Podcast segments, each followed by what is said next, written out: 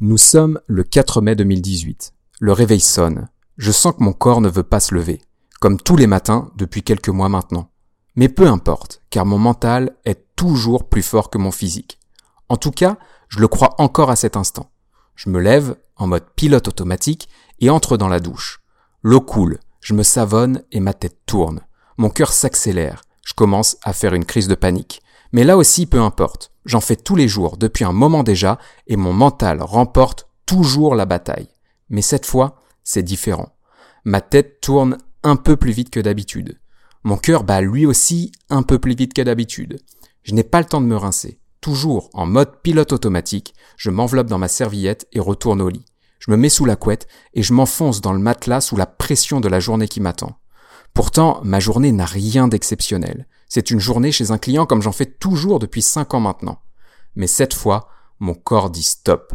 Il le hurle même. Mon corps m'engueule. Il en a ras-le-bol que je le néglige, que je l'ignore. Il m'engueule car depuis 15 ans je ne dors pas assez.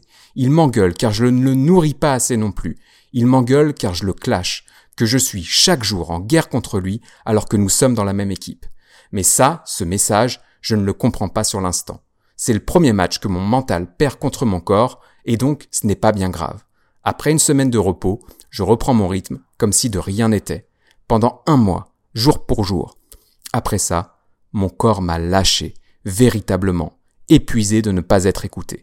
Pendant des semaines, je n'ai pas pu sortir à plus de 300 mètres de chez moi. Je n'ai pas pu manger pendant des jours, ni dormir. J'ai même réalisé l'exploit anxiogène d'enchaîner quatre nuits blanches d'affilée. Et puis, j'ai compris le message. Dit comme ça, on peut croire que c'est soudain, mais il m'a fallu des mois de réflexion. Mon corps m'a imposé de mener les réflexions que je n'ai jamais voulu mener. Et c'est la plus belle chose qui pouvait m'arriver. Alors comment sort-on d'un burn-out? Et surtout, comment peut-on faire pour le transformer en opportunité? Car une personne sage m'a un jour dit que la douleur n'a aucun intérêt si on ne lui donne pas un sens. Pour aborder ce sujet qui me tient particulièrement à cœur, vous l'aurez compris, j'ai l'immense plaisir d'accueillir sur le terrain Audrey Ginisti, psychologue et créatrice de la chaîne YouTube La Psy qui parle. Audrey a été la partenaire idéale pour aborder ce sujet personnel et délicat. Pour tout vous dire, j'ai l'impression de me foutre à poil sur Internet en publiant ce numéro, mais je suis convaincu qu'il pourra en aider plus d'un grâce à Audrey qui a été au top.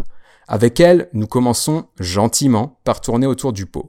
Vous verrez que je fais durer un bon moment l'introduction pour retarder l'échéance. Nous débutons donc en abordant les mythes autour de la psychologie et des psychothérapies. Audrey nous explique aussi pourquoi elle a décidé de lancer sa chaîne YouTube et en douceur, nous commençons à parler burn-out. C'est quoi concrètement un burn-out? Quels sont les symptômes? Comment prévenir et guérir un burn-out? Nous voyons notamment que, contrairement à ce que veulent nous faire croire certaines conférences TEDx, un burn-out, c'est loin d'être le Club Med. En ce qui me concerne, j'ai plutôt eu l'impression de me retrouver dans le tambour d'une machine à laver. Audrey nous présente en détail les points qu'elle analyse chez ses patients pour comprendre leur burn-out et les guider de la meilleure des façons sur un chemin qui leur est totalement personnel. Car oui, le burn-out n'est pas une cause, c'est un symptôme de cause plus profonde. Se contenter de dire qu'on a fait un burn-out parce qu'on a trop travaillé n'est pas pertinent. Il est important de comprendre pourquoi. Nous voyons donc avec Audrey les réflexions à mener pour comprendre et imaginer des solutions qui nous permettront progressivement de mener une vie professionnelle plus confortable. Nous abordons notamment pour ça les dérives liées aux réseaux sociaux et à la comparaison avec les autres, ou encore l'importance du syndrome de l'imposteur dans un burn-out.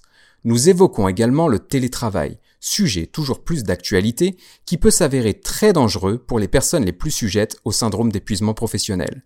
Pour conclure, nous parlons de la pause. La pause que j'ai longtemps vue comme une récompense que je ne méritais pas ne doit clairement pas être vue comme telle.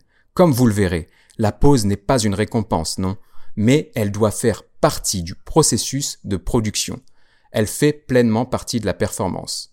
Pour l'occasion, je ne vous invite donc pas à nous rejoindre sur le terrain, mais vous propose plutôt d'écouter notre conversation sur le divan avec Audrey Ginisti.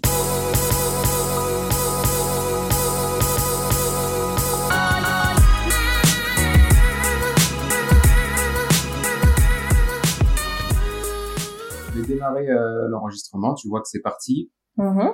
Euh, non pas pour sortir des off et, et, sortir une phrase choc qui pourrait faire le buzz sur les réseaux sociaux, mais c'est euh, euh, comme je le dis chaque fois, et peut-être encore plus du coup euh, pour cet épisode-là, j'ai toujours du mal à trouver une accroche, une phrase d'accroche ou un démarrage pour pour lancer le podcast, et que du coup, bah, je trouve ça plus simple de lancer la discussion et puis de, de trouver le, le, moment où on est le, le plus à l'aise pour démarrer, et puis comme ça, je pars de ce moment-là au montage, et puis ah oui, c'est vrai. On a un numéro euh, qui est plutôt sympa. Ouais, alors du coup, mais sinon, il faudrait que je réfléchisse à des accroches et tout.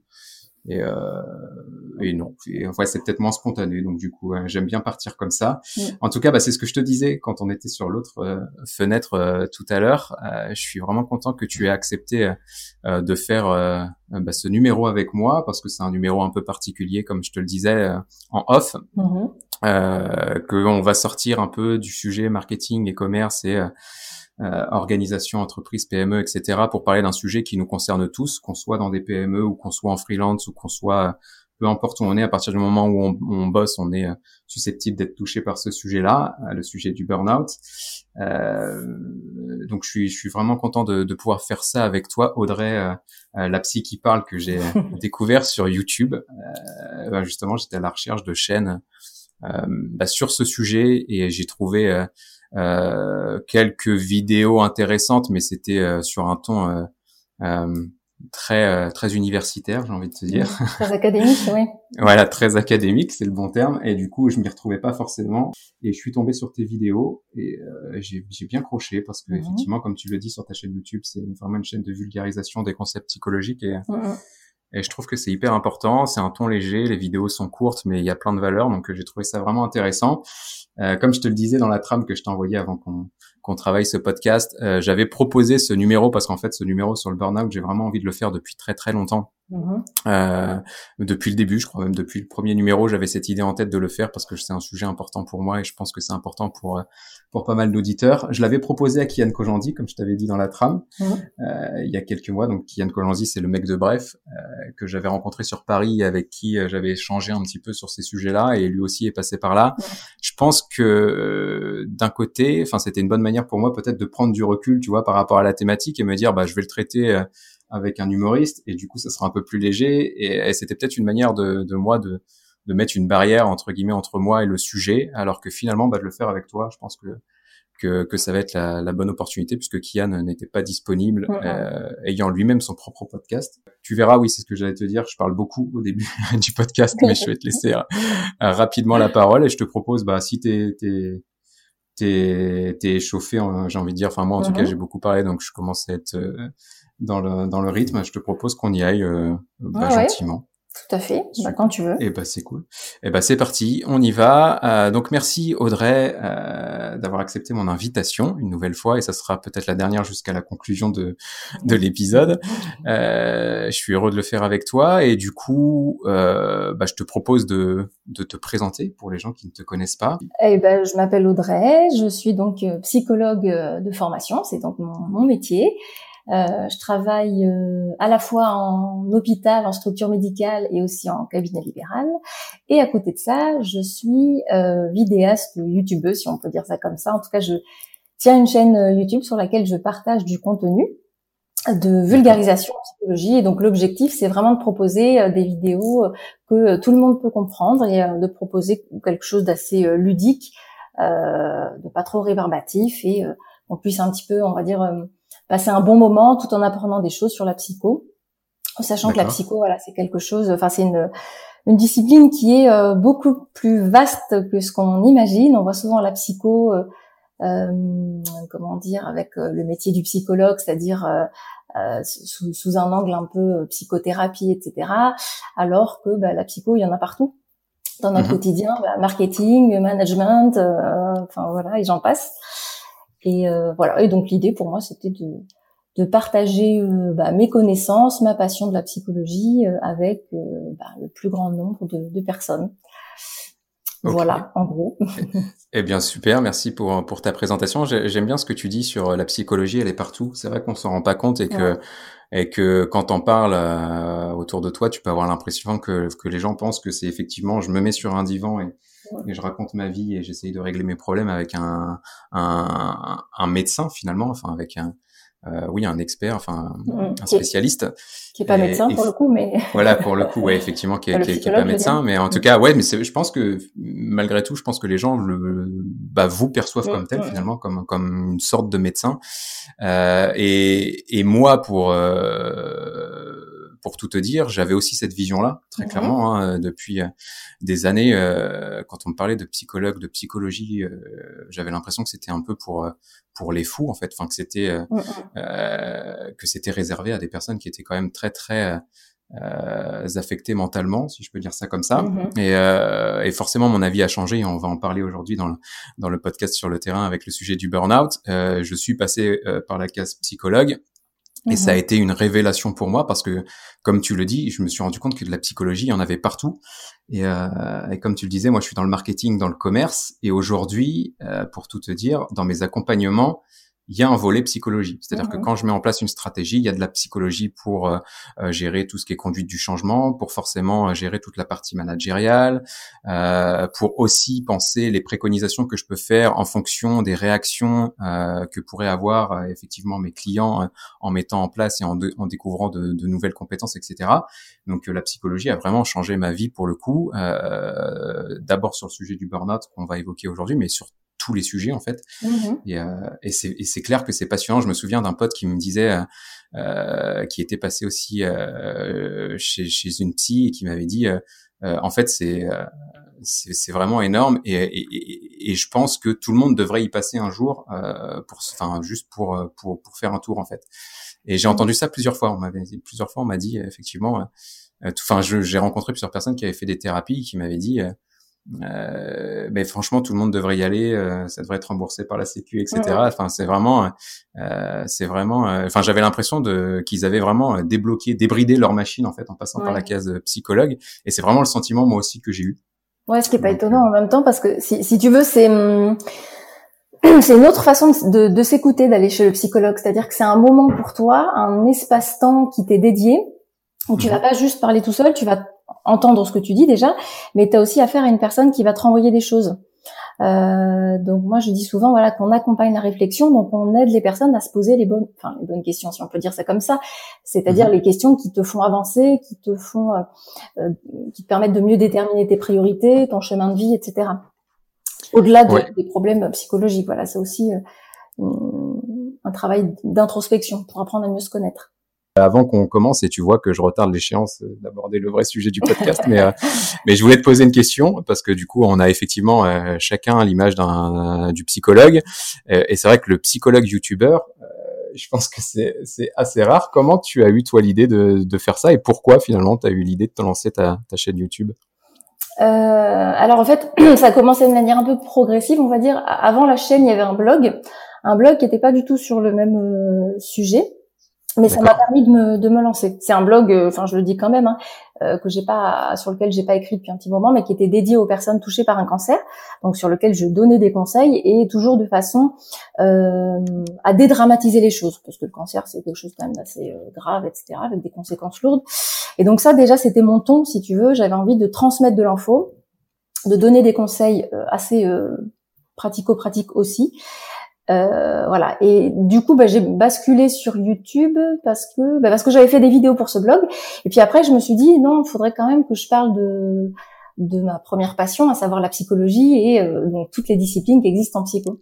Et donc j'ai commencé euh, voilà avec une vidéo pour un peu débunker ou dédramatiser le métier de psychologue et casser un peu toutes les idées reçues qu'on a qu'on a sur le métier de psy. Voilà. Donc avec les vidéos qui s'appellent Quand t'es psy. D'accord. Et ça a pris directement et du coup, tu t'es dit, je continue? En fait, ça a pris sur moi surtout parce qu'au début, quand tu démarres, t'as as 200 abonnés ou voilà. Euh, et puis, euh, en fait, ça, ça m'a donné une, une, une, grosse énergie. Euh, j'ai pris beaucoup de plaisir à faire ça et je me suis dit, bah, faut, faut que je continue. Euh, Au départ, c'était un peu égoïste entre guillemets. Enfin, t'as as, l'envie de, de partager, hein, mais euh, en même temps, tu peux pas continuer de faire quelque chose si tu prends pas de plaisir. Donc bon, bref. Ouais, complètement. Et, voilà, donc j'ai continué sur cette lancée. Et là, j'ai, je pense que j'ai à peu près trouvé ma ligne éditoriale parce que c'est pas évident quand on s'intéresse à beaucoup de choses, on a envie de parler de plein de trucs et. Mhm. et voilà. Donc là, je suis partie sur de la vulgarisation scientifique en psychologie. C'est plutôt cet angle-là.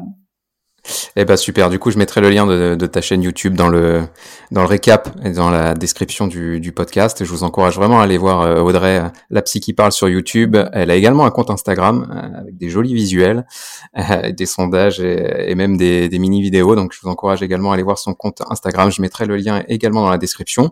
Bah écoute, je te propose qu'on rentre dans mhm. le vif du sujet finalement pour évoquer le sujet justement du burn-out. Euh, qui est un sujet que j'ai commencé à évoquer sur les réseaux sociaux il y a quelques mois, alors via des publications, notamment sur LinkedIn. J'ai fait quelques articles aussi sur euh, ce sujet-là. Euh, j'ai toujours eu des bons retours euh, et j'ai toujours eu des retours, si tu veux, j'allais dire en sous-marin, en, en, anonyme en fait.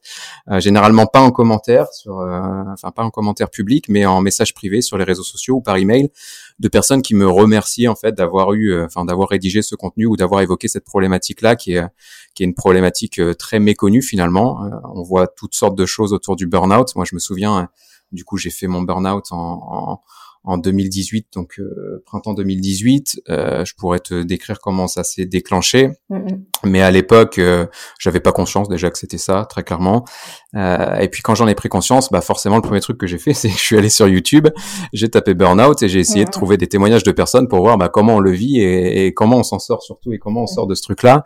Et honnêtement, j'ai vu de tout euh, et surtout n'importe quoi sur ce sujet-là. J'ai même vu des conférences TEDx, euh, donc qui sont quand même des conférences de qualité euh, autour du burn-out, et je voyais des gens qui parlaient du burn-out comme si c'était Club Med en fait, de dire bah voilà j'ai pris conscience que j'avais trop bossé, donc je me suis mis chez moi, j'étais enfermé, je me suis reposé, je suis allé à la piscine et je suis reparti et j'ai repensé ma vie et, et, tout allait bien. Et moi, euh, euh quand j'étais dans cette situation-là, euh, pour tout te dire, j'étais euh, dans une situation dans laquelle euh, j'arrivais même plus à sortir de ma rue. Pour, tout, euh, pour, tout, te dire, j'avais tellement bossé, j'étais tellement habitué. en plus, moi, j'étais en freelance à l'époque. Je bossais à domicile, donc ça, tout ça, j'ai changé forcément parce que je voulais pas retomber dans ce schéma. mais je bossais de 5 heures du matin euh, au pire moment, hein, quand ça commençait à un petit peu partir en vrille, je commençais à bosser à 5 heures du matin, j'arrêtais à 19-20 heures. Et je bossais qu'à la maison. Et, euh, et je me souviens qu'à cette époque-là, euh, sur une semaine standard, je sortais deux fois une heure et c'était deux fois ou deux ou trois fois une heure pour aller faire un jogging quoi. Et au-delà de ça, je sortais même plus de chez moi et j'avais pris l'habitude d'avoir euh, euh, bah, à manger, euh, mon canapé à côté, à boire quand je voulais, etc. Et ce qui a fait que quand je sortais dans la rue, bah, j'avais quasiment plus l'habitude de sortir dans la rue. Donc dès que j'avais un pied sur le trottoir, je commençais à faire une crise d'angoisse. Mm, mm. Et, et, là, je me suis dit bah moi, je suis dans cette situation-là. je vois des gens qui me disent que c'est le club med. Il y a un décalage quelque part, je comprends pas. Et, et ayant avancé sur cette réflexion-là et ayant commencé à communiquer, bah, j'ai vu que euh, bah, beaucoup de personnes euh, se retrouvaient dans ce que moi j'ai ressenti à l'époque, et je me suis dit que bah, d'aborder ce sujet avec toi, euh, d'avoir l'avis justement d'une spécialiste en psychologie pour justement bah, parler de ce sujet-là, ça aiderait beaucoup de personnes, ou en tout cas ça pourrait, ouais, bah, ça pourrait aider beaucoup de personnes. Donc voilà, c'est vraiment pour ça que que je voulais voir ça avec toi. Non, oui, déjà le club med, enfin c'est pas du tout le club med, hein, le, le burn Ah non, je confirme. C'est c'est l'opposé. Euh... Oui, donc les conférences que tu as vues, du coup, c'était, euh, je pense, les gens qui s'en sont sortis et qui, du coup, ont, ont voulu en faire quelque chose, c'est-à-dire ont voulu transmettre cette idée qu'on peut en sortir et la vie est meilleure après. Et, J'imagine, hein, c'est ça? Ouais, ouais, j'imagine que c'est ça. Euh, maintenant, moi, ce que je me suis dit, et, et, tu vois, je pensais ça à l'époque et je le pense toujours avec du recul. Je pense qu'il y a certaines des conférences que vous voyez sur YouTube où c'est des personnes qui pensent avoir fait un burn-out et je suis pas certain que ça en soit un vraiment. Euh, mais bon, après ça, c'est un débat et c'est mon avis et ça reste très très personnel. En tout cas, moi, effectivement, j'étais pas au club med, j'étais plutôt dans le tambour de la machine à laver. du coup, c'était un peu différent.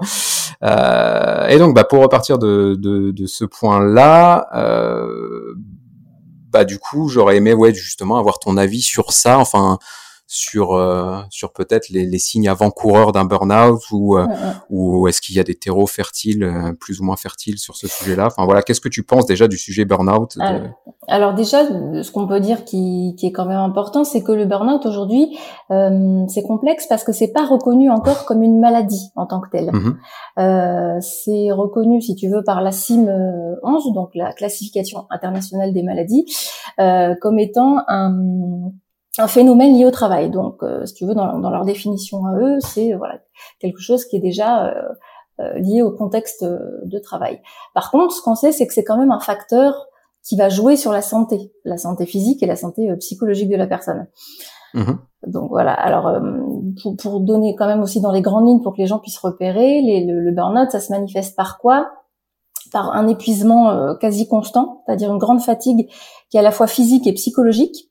Euh, après, euh, ajoute des éléments hein, si tu vois des choses hein, euh, par rapport à ce que je dis. Ouais, mais je, je, je, bah, je te donnerai mon moi mon ressenti après. Euh, on peut avoir évidemment des, des, troubles du sommeil, des troubles de l'appétit, perte d'appétit ou justement à l'inverse on peut manger beaucoup plus. L'impression de ne plus du tout avoir d'envie pour faire quoi que ce soit. Le sentiment mhm. d'être un un peu comme un automate, un peu comme un robot qui fait les choses mécaniquement. C'est-à-dire on va au boulot, mais parce que bah parce qu'il faut, euh, sans, sans envie, sans entrain. Et puis, euh, ce que je retrouve beaucoup dans le discours aussi de mes patients, c'est cette impression que c'est la situation est insoluble. C'est-à-dire que euh, ils, ont l'impression qu'ils vont jamais s'en sortir. Voilà, qu'il y a une espèce de routine comme ça dans laquelle ils sont complètement prisonniers et qu'ils n'ont de prise sur euh, bah, sur rien. Voilà. Je sais pas si ça te parle, toi. Ah bah ça me parle complètement. Enfin, il y a, y a, plein de mots que tu dis euh, euh et que j'ai employé moi tel quel à l'époque et que j'emploie toujours euh, maintenant pour en parler parce qu'effectivement, moi, du coup, je m'en suis pas rendu compte honnêtement. Euh, je m'en suis pas rendu compte du tout, mais en l'espace de euh, peut-être deux trois ans, j'ai dû perdre euh, une dizaine de kilos sans m'en rendre compte. Honnêtement, je me voyais toujours quasiment aussi gros dans la glace, pour tout te dire. Mhm. je bossais donc comme je te disais tout à l'heure, voilà, à, partir de 5 heures du matin jusqu'à 19-20 heures, et forcément tu débranches pas ton cerveau derrière, donc tu continues à y penser. et en fait, bah, j'ai, en fait, j'étais sur la réserve et j'ai continué de faire ça, mais sans vraiment m'en rendre compte. Pour le coup, j'étais vraiment, euh, je me rendais pas compte que je travaillais trop. Tu vois, enfin c'était, euh, ouais. bah ouais, je m'en rendais pas compte. Enfin, en fait, je comblais un vide, etc. Et on, et on pourra évoquer ça tout à l'heure parce qu'effectivement, le burn-out, c'est pas, euh, c'est pas, euh, c'est pas la cause principale, c'est une conséquence d'autres causes, on va dire. Enfin, en tout cas, je, je pense, et tu me diras ce que tu en penses également. Mais alors, du coup, je me rendais pas compte. Et un jour, euh, alors moi ça a été plus brutal que ça, mais je pense que j'avais les signes avant-coureurs et j'ai pas su les voir, euh, donc j'aurais peut-être pu voir ça un petit peu plus tôt. Mais un jour, euh, bah, j'allais me lever pour aller chez un client et euh, je me suis retrouvé dans la douche et euh, tête qui tourne et, euh, et, je suis sorti de la douche, enfin quasiment incapable de m'habiller, etc. Et là j'ai commencé à faire une crise d'angoisse en me disant mais si je vais pas chez mon client, qu'est-ce qui va se passer, etc. ça va être compliqué. Et je me suis remis au lit et, euh, et j'ai dit à ma conjointe, euh, bah, je vais pas pouvoir aller chez le client. Euh, en gros, le monde va s'écrouler. j'étais, j'étais persuadé que le monde allait s'écrouler. Et puis en fait, elle m'a dit non, bah tu vas rester couché et puis tu vas voir qu'il va rien se passer. Et effectivement, je suis resté couché. mais voilà, c'est vrai que, que, que je m'en suis pas rendu compte. après coup et plusieurs mois plus tard, après avoir travaillé les différents sujets qui étaient à l'origine de ce burn-out là, je me suis effectivement aussi rendu compte que euh, bah en fait si j'étais fatigué, si j'avais pas réussi à me lever, si j'avais de la fatigue et même des crises d'angoisse à, une certaine époque, c'était effectivement pour certains sujets psychologiques, mais aussi parce que bah, le fait de trop travailler m'avait carencé euh, dans pas mal de trucs. Euh, et notamment vitamine D. Pour le coup, bah, d'être 11 heures ou 12 heures par jour euh, dans l'appartement et de sortir deux fois dans la semaine pour aller courir, bah, forcément, euh, tu, tu manques de soleil, etc. Et, et c'est des, enfin, ouais, effectivement, quand tu disais tout à l'heure que le burn-out, ça peut avoir des répercussions psychologiques, ça, tout le monde le sait, mais aussi des répercussions sur la santé. Et bah, c'est, c'est, c'est vrai également. Donc là, je m'y retrouve euh, vraiment totalement là-dessus. tu voulais peut-être rajouter des choses là-dessus ou un avis euh, non, non, non. Alors après, c'est une des spécificités presque, j'ai envie de dire, du burn-out, c'est que tu t'en rends pas compte sur le moment. Mm. Parce que c'est un peu ce qui définit le burn-out, c'est que tu as la tête dans le guidon. Donc, euh, et ça, c'est la première chose, enfin, on en reparlera peut-être après, mais qui est importante, c'est de pouvoir se donner un espace-temps pour sortir de cette espèce de, de, de, de routine là, euh, qui est un peu infernale, euh, pour prendre du recul. Parce que tu peux pas prendre du recul quand tu es en train de bosser, que tu es dans l'urgence, que tu Enfin, c'est compliqué. Euh, même, même parfois, c'est vrai que ça fait du bien géographiquement euh, de sortir de ce contexte-là, et c'est peut-être pour ça, à mon avis aussi, que tu travailles peut-être plus de chez toi. Et ah oui, clairement. Euh, voilà, il y a besoin de respirer, de s'aérer les idées, et, et quand tu ah oui, chez soi, c'est vrai que c'est compliqué. C'est vrai que ouais, c'est vrai que c'est hyper important et que ça a été un gros facteur aggravant pour moi d'être à la maison, bah, d'être en freelance. Et je pense que c'est le cas aussi de beaucoup de personnes qui nous écoutent. Euh, vous bossez à la maison, bah effectivement c'est cool au départ. On est chez soi, on fait ce qu'on veut, on peut bosser en caleçon, faire ses visios euh, quasiment chemise caleçon, c'est cool. Hein. effectivement, on est maître de son temps. Euh, maintenant, si on est vraiment investi dans son activité, euh, bah, être maître de son temps, ça va plutôt se traduire en je bosse plus que en tant que salarié que je bosse moins. Et euh, effectivement, les risques sont assez importants euh, là-dessus. Oui, tu voulais dire oui, quelque oui, chose? je voulais juste ajouter qu'en sachant que là, euh, le confinement, je trouve que ça n'a pas aidé dans ce sens. Euh, J'ai eu beaucoup, beaucoup de patients quand même qui ont frôlé le burn-out, là, clairement.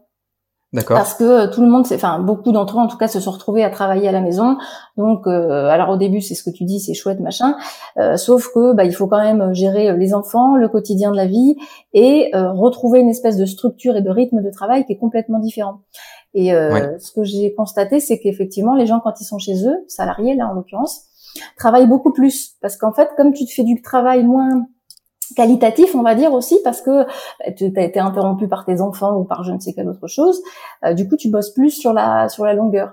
Et, euh, mhm. et ça joue aussi sur l'estime de soi. Voilà, j'ai beaucoup de patients qui du coup avaient l'impression de pas avancer. Enfin, euh, ça, ça, aussi, voilà, ça c'est un des symptômes, on va dire, c'est la dévalorisation.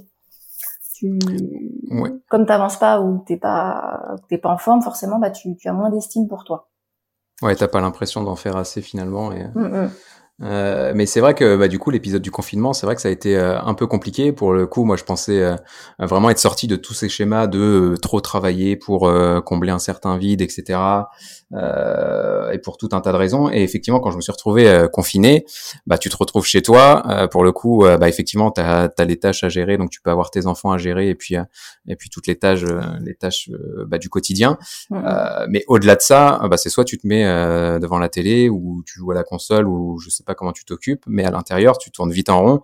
Et moi, pendant le confinement, bah, c'est vrai que je me suis dit, bon, bah, en fait, j'ai rien d'autre à faire, donc je vais travailler. Et je me suis retrouvé, en fait, à retravailler 10, 11, 12 heures par jour et, euh, et à me dire, mi-mai, euh, attends, là, je suis fatigué.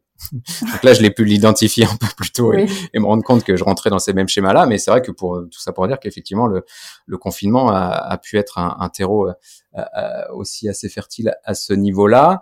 Euh, et du coup, bah, pour pour avancer dans, dans la discussion, euh, moi, je te propose de bah, te décrire un petit peu l'élément déclencheur en fait qui m'a fait prendre conscience justement de ce burn-out-là et qui m'a convaincu que qu'il fallait que je fasse quelque chose et vraiment quelque chose pour le coup. Euh, ouais, rapidement. En tout cas, bah déjà le fait de pas pouvoir sortir de chez moi, euh, mm. au bout d'un moment, tu te rends compte que c'est pas trop normal. Et, euh, et quand tu peux faire 200, 300 mètres, mais que tu as besoin d'une bouteille d'eau et d'un truc à manger sur toi parce que tu as peur de faire un malaise ou quoi, euh, donc là, forcément, il y a un truc à faire. Hein. Moi, j'ai eu entre guillemets cette chance parce que finalement, effectivement, comme on le disait tout à l'heure, il y a eu, il y a des conférences sur YouTube qui vont vous dire que le burn-out c'est une chance. Je le pense aussi également. Sur le moment, euh, vous m'auriez dit ça, je vous aurais, enfin, je vous aurais envoyé chier, clairement, pour le dire simplement. Aujourd'hui, j'en suis convaincu parce que ça m'a permis de, remettre beaucoup de choses à plat et, et, de revoir ma vie, de revoir mes priorités, de revoir mes objectifs et, et, et de libérer plein de choses chez moi. Donc, donc c'est plutôt positif. Mais sur le moment, effectivement, bah, je pouvais plus vivre, donc j'avais plus trop le choix. Et en fait, je suis allé chez le médecin bêtement en me disant mais je sais pas je suis fatigué euh, peut-être que j'ai une carence peut-être qu'il faudrait que je fasse une prise de sang et que et, qu'on voit ce qui ce qui va pas donc je suis allé chez mon médecin je lui ai expliqué un petit peu la situation je lui ai demandé euh, s'il pouvait me prescrire une prise de sang et il m'a dit non, non pas besoin de prise de sang euh, ce que tu vas faire c'est que tu vas prendre des antidépresseurs et puis tu viens me revoir dans 15 jours mm-hmm. Et là, je me suis dit, oula, enfin moi, tu vois, l'image tout à l'heure, on, parlait euh, du psychologue qui est diabolisé, etc. Euh, enfin moi, tu me parles antidépresseur, là, moi, ça m'a fait un, un choc de fou de dire non non mais moi enfin je, je, je suis pas malade je j'ai pas besoin de médicaments pour ça et c'est là où je me suis dit mais euh, en fait c'est quelles sont les solutions? Parce qu'effectivement je ne peux plus sortir de chez moi donc je vais pas pouvoir rester comme ça ad vitam aeternam. Il euh, faut que je fasse quelque chose.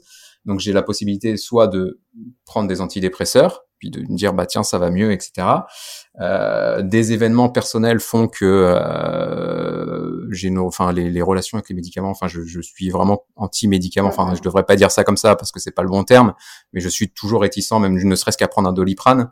Donc euh, quand j'ai mal à la tête etc j'ai l'habitude d'aller me coucher et de pas prendre de rien prendre. Mm-hmm. donc quand tu me dis euh, va prendre des antidépresseurs euh, bah forcément ça m'a choqué. Je suis allé du coup à la pharmacie quand même en me disant bon bah je vais peut-être quand même aller chercher les antidépresseurs même si je comptais vraiment pas les prendre et je savais en fait que j'avais pris ma décision dès le départ hein. Mais je suis arrivé à la pharmacie et là j'ai eu le deuxième choc euh, où j'ai commencé à dire à la pharmacienne que euh, ça me faisait un peu peur de prendre ce type de médicament et qu'elle m'a dit que c'était le médicament le plus vendu en France, euh, que c'était tellement léger que c'était pas pire qu'un doliprane justement, et, et, que je pouvais y aller sans problème quoi. Et là je me suis dit oula, il y a, y a, vraiment un problème avec les médicaments, etc. Donc je sais pas si tu as un avis sur le sujet, c'est pas forcément le.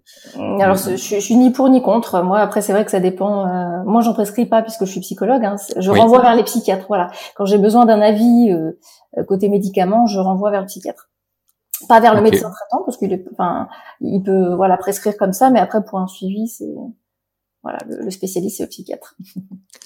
Ouais, ouais, oui, oui, c'est clair, complètement. Euh, donc du coup, bah, j'ai tout ça pour te dire que, bah, effectivement, les antidépresseurs, je les ai pas pris. J'ai quand même demandé euh, des avis euh, dans mon entourage. J'ai des personnes dans mon entourage qui ont pris ce type de traitement, euh, qui m'ont pas dit que c'était super, mais qui m'ont dit en tout cas que c'était une, une, super aide euh, pour passer ce, ce, genre euh, de situation. Et là, je me suis dit que bah, si je passais par cette case justement traitement, euh, bah, j'allais entre guillemets soulager le symptôme, mais qu'il y avait derrière aucune raison que ça ne revienne pas, puisque finalement j'aurais pas fait grand chose. Donc j'étais vraiment dans cet état d'esprit là.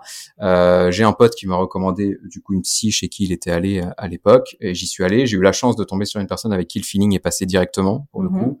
Donc je pense que ça c'est une vraie chance et qui m'a dit non non vous n'avez pas besoin d'antidépresseurs, on va faire le boulot, ça sera pas facile, euh, mais qui m'a bien fait prendre conscience et c'est un peu là-dessus où moi je voulais justement avoir ton avis parce que je pense que ça va parler à beaucoup de personnes. Euh, bah, cette psy m'a bien fait comprendre qu'en fait euh, l'épuisement professionnel n'était qu'un symptôme de causes bien plus profondes mmh. et que si je n'identifiais pas ces causes-là et que bah, j'en faisais pas quelque chose justement euh, bah il y avait aucune raison que quelques mois plus tard ou quelques années plus tard ce ce problème revienne. Et, et du coup bah je voulais avoir ton avis là-dessus. Enfin enfin je pas pas quel est le meilleur chemin pour pour mmh.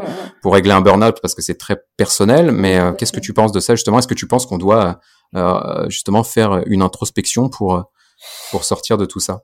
Alors, euh, je peux pas le dire de façon catégorique. Par contre, ce que je peux dire, c'est que certains patients que j'ai vus après leur deuxième burn-out m'ont dit bon, euh, j'aurais peut-être dû voir un psy au premier burn-out. Si tu veux. Après, c'est pas parce qu'on en a fait un qu'on va en refaire un. Et, euh, et c'est toujours euh, complexe comme question dans le sens où euh, euh, moi, je suis jamais catégorique. Ou, je sais pas comment te dire les choses. il n'y a pas de vérité universelle. Ouais, il n'y a pas de vérité universelle et il n'y a pas forcément une cause unique derrière un burn-out. Tu vois, il y a pas derrière cet épuisement. Il peut y mm -hmm. avoir plusieurs causes et euh, moi, j'ai une vision un peu qu'on appelle systémique, c'est-à-dire je vois les choses. Euh, je pense qu'il y a plusieurs facteurs qui vont entrer en jeu. Il y a la personnalité bah, de, de, du patient, là, en, l'occurrence. Il y a mm -hmm. euh, ton contexte euh, social, professionnel, etc. Et qu'il y a plusieurs variables, voilà, qu'il faut explorer, analyser, comprendre, et aussi peut-être des croyances, en tout cas des des postulats, des, des, modes de fonctionnement, des modes de pensée que euh, que tu peux avoir à ce moment-là. Tout ça pour dire que à chaque euh, situation, il y a une solution particulière. Par contre, ce qui est certain, c'est qu'il faut aller euh, interroger ce qui se passe à ce moment-là. Voilà. Mmh. Et qu'il n'y a pas forcément, comme je te disais, une cause euh, par contre, je peux, voilà, peut-être te renvoyer la, la, la, question à savoir, est-ce que oui. toi, tu as le sentiment qu'en ayant trouvé cette cause ou ces causes, ça t'a, ça t'a aidé à débloquer, euh, ben, je sais pas, ta situation à l'époque? Ah ouais, complètement. Alors je t'avoue que sur le moment, euh, quand on m'a dit ça, euh, bah j'étais, enfin je l'ai pas forcément pris euh, de la meilleure manière parce que, enfin en fait ma question a été euh, la question naturelle que je pense que beaucoup de ce gens vont vont se poser dans dans cette situation-là, c'est euh, combien de temps ça va me prendre? Mm -hmm. Parce que tu vois, t'es bloqué, tu peux pas sortir de chez toi. Ouais. Combien... Donc du coup la première question ça a été, ok, je comprends qu'il faut que je creuse des trucs et et que je comprenne pourquoi je me suis mis dans une situation d'épuisement professionnel à bosser 11-12 heures par jour, etc. Je, je peux l'entendre et j'étais vraiment déjà dans cette optique-là. Donc peut-être que j'avais la personnalité aussi pour être dans cette démarche. Mais euh, sur le moment, euh, dans la situation dans laquelle j'étais, donc euh, tu parlais tout à l'heure de troubles du sommeil, mmh. bah, je faisais des insomnies, ça m'arrivait de pas dormir pendant trois quatre nuits de suite. Mmh. pour le coup, donc forcément, quand tu ah dors ouais. pas trois quatre nuits de suite, t'es pas clair. Ouais, c'est sûr. Puis au niveau du moral, c'est voilà, enfin, on sait que quand t'es fatigué, t'as plus tendance à avoir une humeur une humeur triste et déprimée. Ça joue aussi sur ouais, les émotions. complètement. Ah ben ouais, c'est vrai que du coup ça, je, je, je m'en rendais compte. Et, euh, et effectivement, le sentiment tout à l'heure, tu disais aussi qu'on a le sentiment de, de, de, de de pas réussir à percevoir la sortie de tout ça, mmh. effectivement, j'étais bah, un petit peu dans ce dans cette double réflexion de bah, pas de sens dans ce que je fais parce que je le fais tellement et je travaille tellement en mode pilote automatique, comme tu le disais tout à l'heure, que je vois même pas pourquoi je suis là et, ce que je fais. Et, et derrière, bah ouais, c'est cette sensation de me dire, mais en fait, bah, vu que j'arrive même pas à sortir de chez moi, enfin, comment je vais me sortir de tout ça, quoi. Donc, donc à ce moment-là, quand on m'a dit, bah, il faut creuser et machin. Euh, bah, ma réponse a été de dire euh, bah ok combien de temps ça va me prendre? Et dans mon esprit c'était bah si ça prend trop de temps bah on faudra qu'on fasse autrement. Et puis euh, et puis si ça prend euh, pas pas beaucoup de temps bah on va le faire et, et, forcément la réponse que j'ai eue et ça aurait été sans doute la tienne c'est bah ça dépend. Je peux pas vous dire. ça. Ça dépend de ça dépend de toi et ça dépend de moi. Enfin pour moi c'est ça dépend du patient et ça dépend de de, de la prise en charge. Ah mais c'est clair que c'est une équipe. Enfin là, ouais, voilà. c'est un travail de collaboration et, mais c'est vrai que ça, je l'ai compris. Euh, je l'ai compris. Euh, ouais, que c'était en fait, bah, quand je te disais tout à l'heure que moi j'ai eu la chance de tomber sur une psy qui me correspondait totalement. Du premier euh, coup. Bah, c'est voilà du premier coup en plus. Alors ça, c'est vraiment, c'est clair que c'est une chance, c'est une chance importante. Mais mais c'est vrai que c'est c'est une partenaire en fait. Ça, si j'avais pas eu cette partenaire là qui me renvoyait la balle, je, avec les bons mots et les bonnes questions, etc.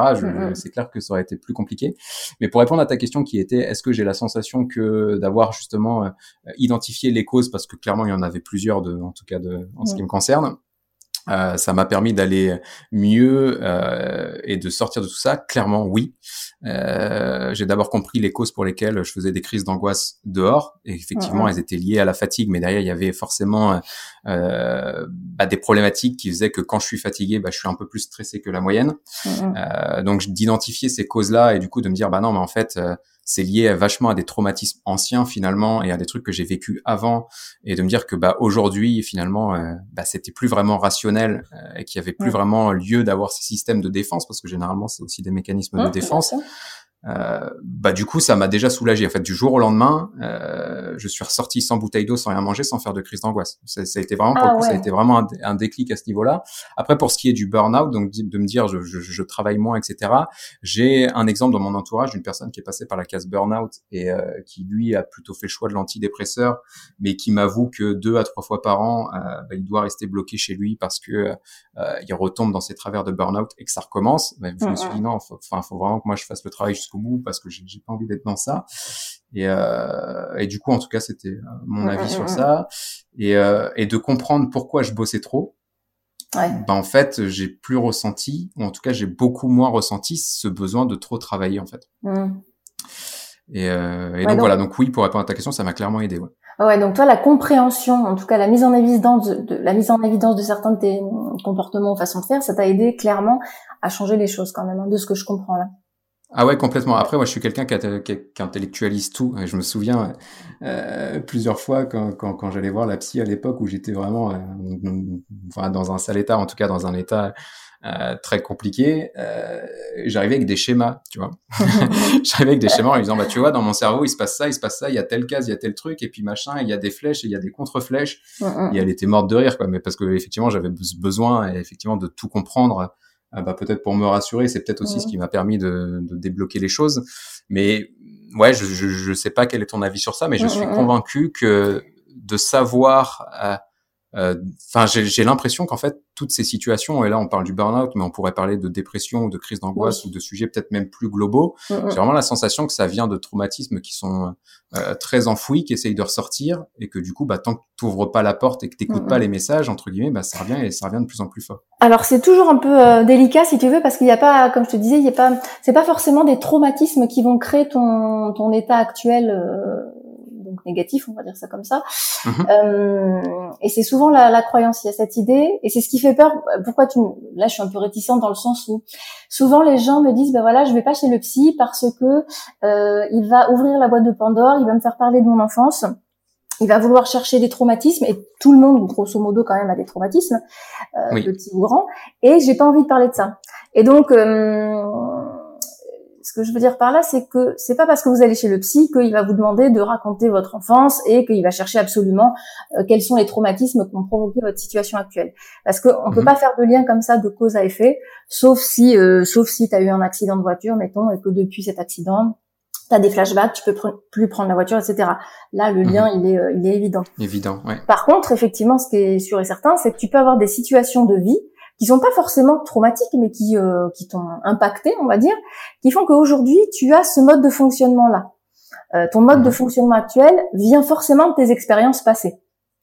Complètement. On ne naît pas de rien du tout. Donc il y a une éducation, il y a voilà, il y a, il y a plein de choses qui jouent sur ta personnalité et ta façon de gérer les choses. Et donc c'est ça qu'on peut aller euh, nous en tant que psy interroger. Euh, bah, je vais te donner un exemple concret. Mhm. J'ai une patiente donc qui a fait un burn-out, qui était encore en, en burn-out euh, jusqu'à l'année passée, là, qui a repris le travail. Et donc, elle, elle bossait euh, énormément. Sa façon de fonctionner, c'était de bosser à l'entreprise jusqu'à 19 heures. Mm-hmm. Et un des motifs pour lesquels elle est venue me voir au départ, c'est euh, je, je, fais trop de migraines, j'ai trop de migraines. Bon, il y avait une humeur dépressive, il y avait plein d'autres facteurs, mais bon. Et elle me dit, ben voilà, mes migraines sont aggravées par la fatigue. D'accord, très bien. Mm-hmm. Et je lui demande, ben, qu'est-ce qui vous provoque de la fatigue? Ben, C'est le fait de bosser autant. Je dis mais pourquoi vous travaillez autant? Et donc bref, de fil en aiguille, on creuse et on en vient à une croyance, c'est-à-dire un postulat qu'elle a sur elle-même, qui est que si elle quitte le boulot avant 19 heures, ça lui renvoie une mauvaise image d'elle. Elle a mhm. cette idée. Je dis mais quelle est l'image que ça vous renvoie? Elle me dit ben j'ai l'impression que je, je suis pas euh, je suis pas assez performante, que je suis pas non c'était pas ça sa phrase c'était euh, que je suis une incapable. D'accord. Tu vois ce truc un peu et, je, et donc je creuse. Je dis mais ça vient d'où cette idée? Où est-ce que vous avez entendu ça? Parce que si tu veux, on ne naît pas avec des idées négatives sur nous. Ah non, c'est clair. Voilà. Et donc on, creuse, on creuse, on creuse, et puis finalement elle m'explique, ben voilà, que pour sa mère c'était euh, hyper important la valeur travail, et que dans la vie, ben, il faut travailler, etc. Et donc c'était quelque chose qui était valorisé dans sa dans sa famille. Donc si tu veux, il n'y avait pas de traumatisme là particulier, mais en l'occurrence sur ce point-là, euh, bah voilà, fallait qu'elle quitte le travail à 19h parce que si elle le quittait avant, bah ça, ça lui renvoyait euh, une mauvaise image. Mhm, Donc, tout ça pour dire que en prenant conscience de ça, elle s'est dit mais en fait, je suis pas obligée de, de prouver à tout le monde ou de prouver à ma mère inconsciemment euh, que je mhm. suis capable d'eux. Et donc, si tu veux, ça lui a fait pas un espèce de déclic. Et euh, du coup, après, elle a mis en place quand même des stratégies, parce que c'est pas le tout de le savoir. Elle a mis en place des stratégies pour quitter son boulot plus tôt. Du coup, elle était moins fatiguée. Du coup, elle avait moins de migraines. Tu vois le.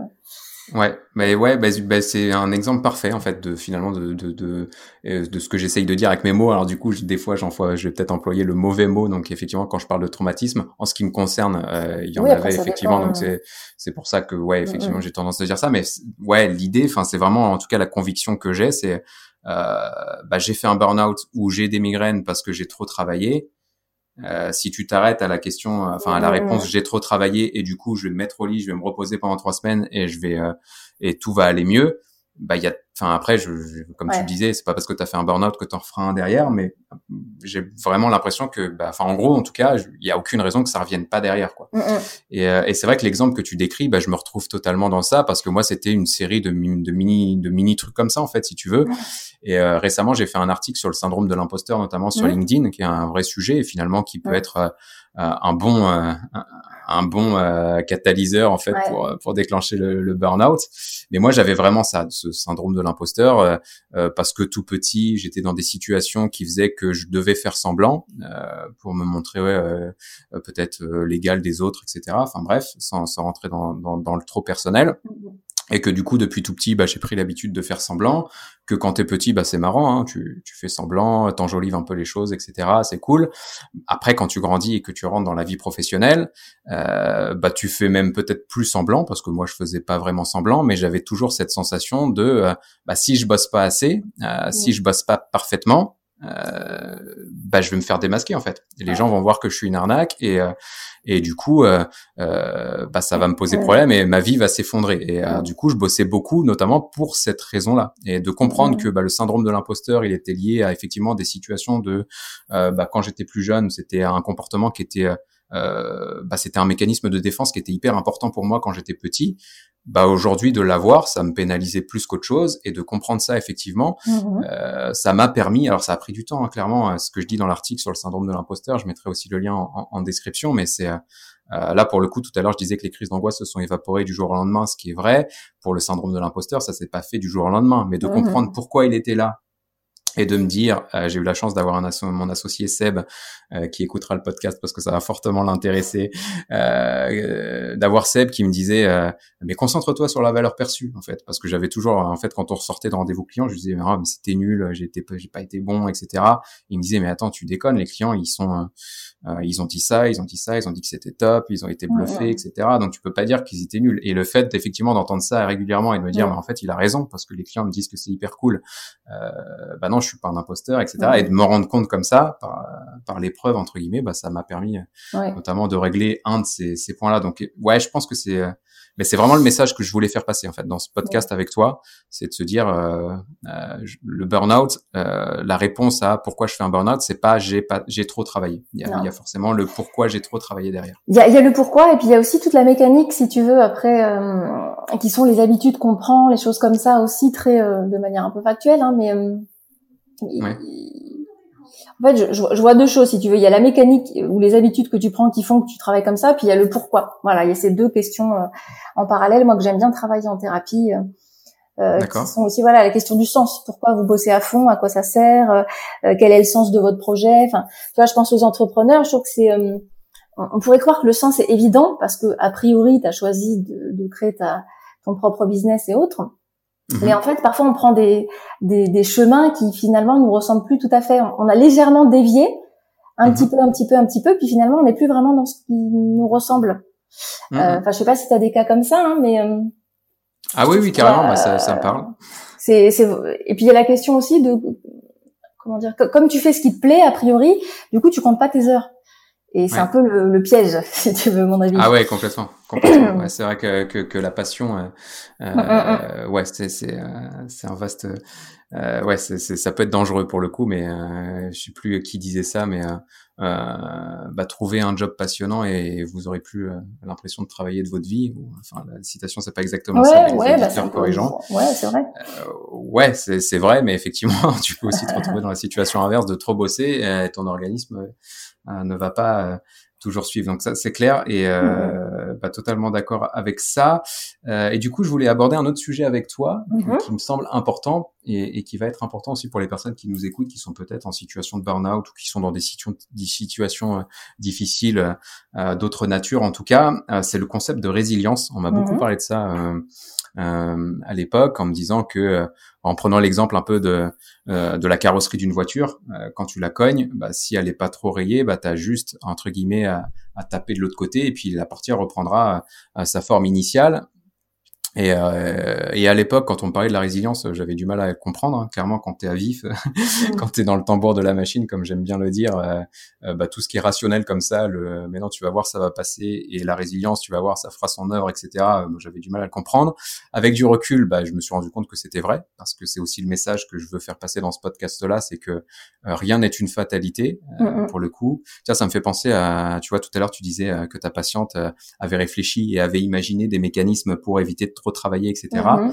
Euh, ça me fait penser à un truc euh, qui est un peu hors sujet par rapport à ce que j'étais en train de dire, mais euh, moi, par exemple, pour donner mon astuce à moi, je me suis mis des alarmes sur mon téléphone spécifiquement à 11h34 le matin et à 17h46 le soir, j'ai une alarme sur mon téléphone qui me dit que l'inconfort n'est pas une fatalité ou qui me demande si justement je suis confortable. Parce que moi, effectivement, c'était un sujet ah de vouloir me mettre dans l'inconfort justement pour pour être plus méritant, tu vois, sans trop rentrer dans les détails perso. J'étais vraiment dans, dans ce truc-là. Et c'est un truc forcément qui est ancré en moi et qui qui va pas disparaître du jour au lendemain parce que clairement, euh, bah dans ces situations-là, c'est, enfin, on peut, enfin, il n'y a pas de gomme en fait. On peut pas gommer ce qui s'est passé et on peut pas forcément gommer les trucs qui sont ancrés en nous depuis des années. Euh, mais d'avoir cette alerte, tu vois, de me dire bah tiens à 11h34, euh, bah est-ce que j'ai pas trop faim ou est-ce que j'ai pas trop travaillé ou est-ce que je pourrais pas prendre cinq minutes pour méditer ou me mmh poser ou pour aller mieux ou qu'est-ce que je pourrais faire juste pour aller mieux? Euh, bah c'est cool quoi. Enfin, c'est vraiment un, un, petit tips que j'ai et, euh, et, parfois je l'écoute pas pour tout te dire. C'est vrai que je laisse le téléphone sonner et, et je regarderai ça plus tard. Mais euh, mais voilà. Enfin ça des fois ça me, je me dis juste bah oui en fait ça fait une heure que tu as envie d'aller aux toilettes. Tu es pas allé à bosser comme un con derrière ton ordi. Euh, bah là, il y a le téléphone qui me dit l'inconfort n'est pas une fatalité et je vais aux toilettes. ouais. enfin, c'est pas mal de se le rappeler quand même. Et hum, moi, ma patiente, tu vois, le truc qu'elle s'était donné, c'est clairement de se mettre des rendez-vous. Donc, soit elle avait rendez-vous avec des amis, soit elle avait rendez-vous, enfin, elle avait euh, un cours de sport. Donc elle savait qu'elle avait son cours de sport à 18 heures, donc fallait qu'elle parte avant, évidemment. Euh, tu vois, en fait, il faut te trouver des, des, obligations parce que sinon tu le feras pas. Enfin, clairement, enfin quand tu es vraiment burn-out, euh, c'est très très dur de trouver des, des astuces entre guillemets pour te sortir si c'est pas une obligation entre guillemets euh, qui va te sortir de ton Mm, mm. Mais c'est vrai que là ouais il y a un gros travail d'imagination à faire. Euh, bah ouais c'est vrai que bah, enfin en tout cas en ce qui me concerne et peut-être que que c'est pas la majorité des cas où bah ça ça sera aux auditeurs aussi de, de me le dire et de nous le dire euh, après écoute mais euh, euh, moi je bossais du coup pour combler le vide pour différentes raisons et forcément, quand tu bosses moins, bah, le vide, il est là, quoi. Mm-hmm. Donc, qu'est-ce que tu fais de ce vide-là? Euh, Parce que moi, c'est un peu ce qui s'est passé d'ailleurs. Tiens, avec le burn-out, ça peut être un sujet qui peut être intéressant aussi pour nos, nos auditeurs. Euh, bah, j'ai compris que c'était un burn-out, donc j'ai compris qu'il fallait que je bosse moins. Et du jour au lendemain, en fait, ce qui s'est passé, c'est que j'ai arrêté de travailler parce que du coup mhm. j'étais trop fatigué. J'ai arrêté de faire du sport parce que du coup euh, bah, j'en avais pas le courage. Euh, je faisais un peu attention à ce que je mangeais. J'ai arrêté de faire attention à ce que je mangeais. Et du jour au lendemain en fait je suis passé aux deux extrêmes quoi. Ouais, j'ai vraiment lâché la, euh, le truc. Euh, et ce qui s'est passé c'est que je me suis retrouvé à rien faire de mes journées, à faire que la sieste. Mmh. Mais euh, c'est pas bon non plus. Ça si je peux donner un conseil aux gens qui nous écoutent de, de tout arrêter du jour au lendemain euh, et de coup de plus avoir de plus avoir les repères qu'on s'est construits justement pour pour tenir entre guillemets ça fout un sacré bazar. En fait, c'est en plus c'est souvent la peur, si tu veux. Moi, quand je rencontre les gens avant, euh, enfin quand je rencontre les gens avant, non pas du tout. Quand ils m'expliquent comment ils étaient avant, euh, ils me disent bah voilà, j'avais peur de m'arrêter parce que je craignais de ne plus pouvoir continuer. De... Donc ils ont peur de se mettre en arrêt de travail par exemple parce qu'ils se disent bah non, je vais plus jamais euh, réussir à retourner au boulot parce que la pression est trop intense, ça va être trop difficile de reprendre. Et souvent moi je leur dis bah non, c'est enfin Là, en l'occurrence, euh, pour les, s'il y a des personnes qui nous écoutent qui ont l'impression d'avoir un petit peu tous ces symptômes de burn-out, euh, c'est maintenant qu'il faut s'arrêter. C'est pas quand, parce que plus tard, ce sera trop tard. Ce sera encore plus difficile justement euh, de, de, remonter la pente, on va dire. Mm. Euh, donc, c'est pas la peine d'attendre d'être vraiment mal pour commencer à prendre soin de soi. ah, complètement. Et ça, c'est pas bon. C'est facile à dire, pas facile à mettre en œuvre quand on est dedans. Euh, mais on est, en plus, si tu veux, c'est une logique qui est pas tellement la nôtre en Occident. On est, on n'est pas tellement dans la prévention. On va attendre vraiment de d'atteindre le bout du bout de nos limites euh, pour commencer à se dire tiens, ce serait peut-être bien que je me fasse aider. Hein, pour, pour, ceux qui acceptent de se faire aider, parce qu'il y en a beaucoup aussi qui se disent je vais m'en sortir tout seul. Ah oui, ça c'était un truc quand même que je voulais partager avec toi, c'est que il y a beaucoup d'idées reçues qui sont euh, je vais m'en sortir tout seul et euh, avec le temps ça passera. Cette idée que c'est juste une période et que non, non, euh, quand, quand tu auras un petit peu moins de boulot ou quand telle ou telle chose sera passée, bah, ça ira mieux après. Euh, et puis tu te rends compte que ben les échéances passent et ça va pas mieux. Donc, ah, au contraire. Je pense que voilà, si, si ça fait déjà deux trois fois que ça vous fait le coup et que vous sentez que, que tout seul vous n'arrivez pas à vous en sortir, euh, ben, clairement n'hésitez pas à consulter un psychologue. Hein. C'est pas, je veux dire, ça ça fait pas de nous quelqu'un de moins fort. Euh, au contraire, ça demande de, quand même du, du courage, je trouve, de de faire cette démarche-là. Enfin, je sais pas comment toi tu l'as vécu, mais euh... bah, bah, exactement comme tu le décris. C'est-à-dire que euh, je sentais qu'il y avait, euh, en fait, ouais, moi j'ai eu des expériences de vie qui étaient compliquées, euh, des expériences qui font que que les gens vont chez le psy en fait. Mm-hmm. C'est euh, quand on quand on entend ça, tu sais que ces personnes qui ont vécu des décès un peu jeunes, etc euh, ou qui ont vécu des situations un peu particulières, euh, généralement elles passent par la case de psy parce que c'est hyper important et c'est hyper confortable en fait. Enfin, c'est on le comprend après, mais c'est vrai que c'est confortable. Euh, mais moi, j'étais justement dans cette optique-là depuis toujours, depuis que je suis né, je suis dans cette optique de euh, je vais tout réussir tout seul. Mhm. Euh, enfin, en tout cas, ça l'a été pendant 33 ans, jusqu'à mon burn-out. Après, j'ai changé effectivement de, de, posture, mais mais de dire je vais réussir tout seul, je vais réussir tout seul, et ça passera, ça passera, ça passera. Je pense que mhm. c'était le cheminement dans lequel j'étais en fait. Je me rendais d'un côté, je te dis, je me rendais pas compte que je bossais trop, que c'était dur, etc.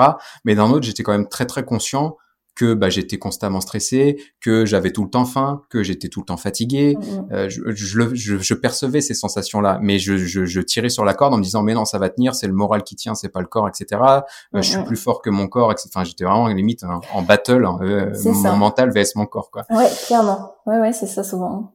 Et puis en plus je vais... non non vas-y. Oui vas-y. Non, mais du, mais du, coup, bah, je, je, te laisserai compléter, mais effectivement, euh, du coup, je m'en suis pas rendu compte, et, et, je pense que, et je te disais que c'était une chance tout à l'heure, et je le reconfirme maintenant, euh, bah, le fait d'être vraiment, euh, moi, j'étais dans une situation extrême en fait, le fait de plus pouvoir sortir de chez moi, euh, bah, c'est, il y a, y a pas 36 options, il y a soit l'option de, bah, j'attends que ça passe et je me mets dans mon lit et, et j'attends, j'attends, j'attends, j'attends, mais je reste enfermé, et, et pour moi, c'était inconcevable ça, ou alors je me dis, bah, je suis arrivé dans une situation qui est juste invivable, ça peut plus être pire. Et il me fallait ça en fait pour me dire bah tiens, je vais passer effectivement par la case psychologue euh, pour, euh, pour pour être soutenu dans cette euh, étape-là. Et après effectivement, et après je te laisserai enchaîner, mais mais j'ai j'ai effectivement compris que le courage, c'était pas de se dire bah je tire sur la corde et je vais tenir parce que mon mental est plus fort que le corps. Le courage, c'est de s'arrêter et de se dire non mais attends, il y a un truc qui va pas. Qu'est-ce que je peux faire pour que ça aille mieux ou que ça, enfin pour faire différemment quoi. Et accepter de remettre tout à plat et de se dire bah voilà j'ai ce j'ai ces schémas. Tout à l'heure tu parlais de mécanismes. Effectivement c'est hyper important. Le burn-out c'est un ensemble de mécaniques que tu as mis en place etc euh, bah de se dire attends j'ai ces mécaniques là qui effectivement aujourd'hui me, me permettent de tenir encore debout. Euh, bah là je suis dans une situation invivable. Bah de se dire je remets tout à plat et je revois les choses et je repars quasiment d'une feuille blanche parce que j'arrête de bosser. Euh, moi j'ai arrêté du jour au lendemain. Je me suis retrouvé face au vide et je me suis dit bah faut que j'imagine tout. Mais ça le vide ça fait peur. Et euh, là faut être courageux je pense effectivement pour pour passer cette situation-là. Donc voilà, je, pour répondre à ta question. Euh, non, donc du coup, oui, oui, moi j'allais rebondir sur ce que tu disais. En fait, c'est que souvent il y a aussi cette idée de euh, euh quand on veut, on peut. On tient à la force du, du mental. Et tu disais oui, il y avait le battle corps-esprit, euh, mais c'est clairement ça. En plus, si tu veux, dans notre société, c'est, je le dis souvent, mais euh, c'est beaucoup plus facile ou socialement acceptable acceptable euh, de dire je sais pas moi j'ai mal au ventre ou je me suis blessée physiquement que de dire je me sens déprimée où je me sens mm. fragile psychologiquement.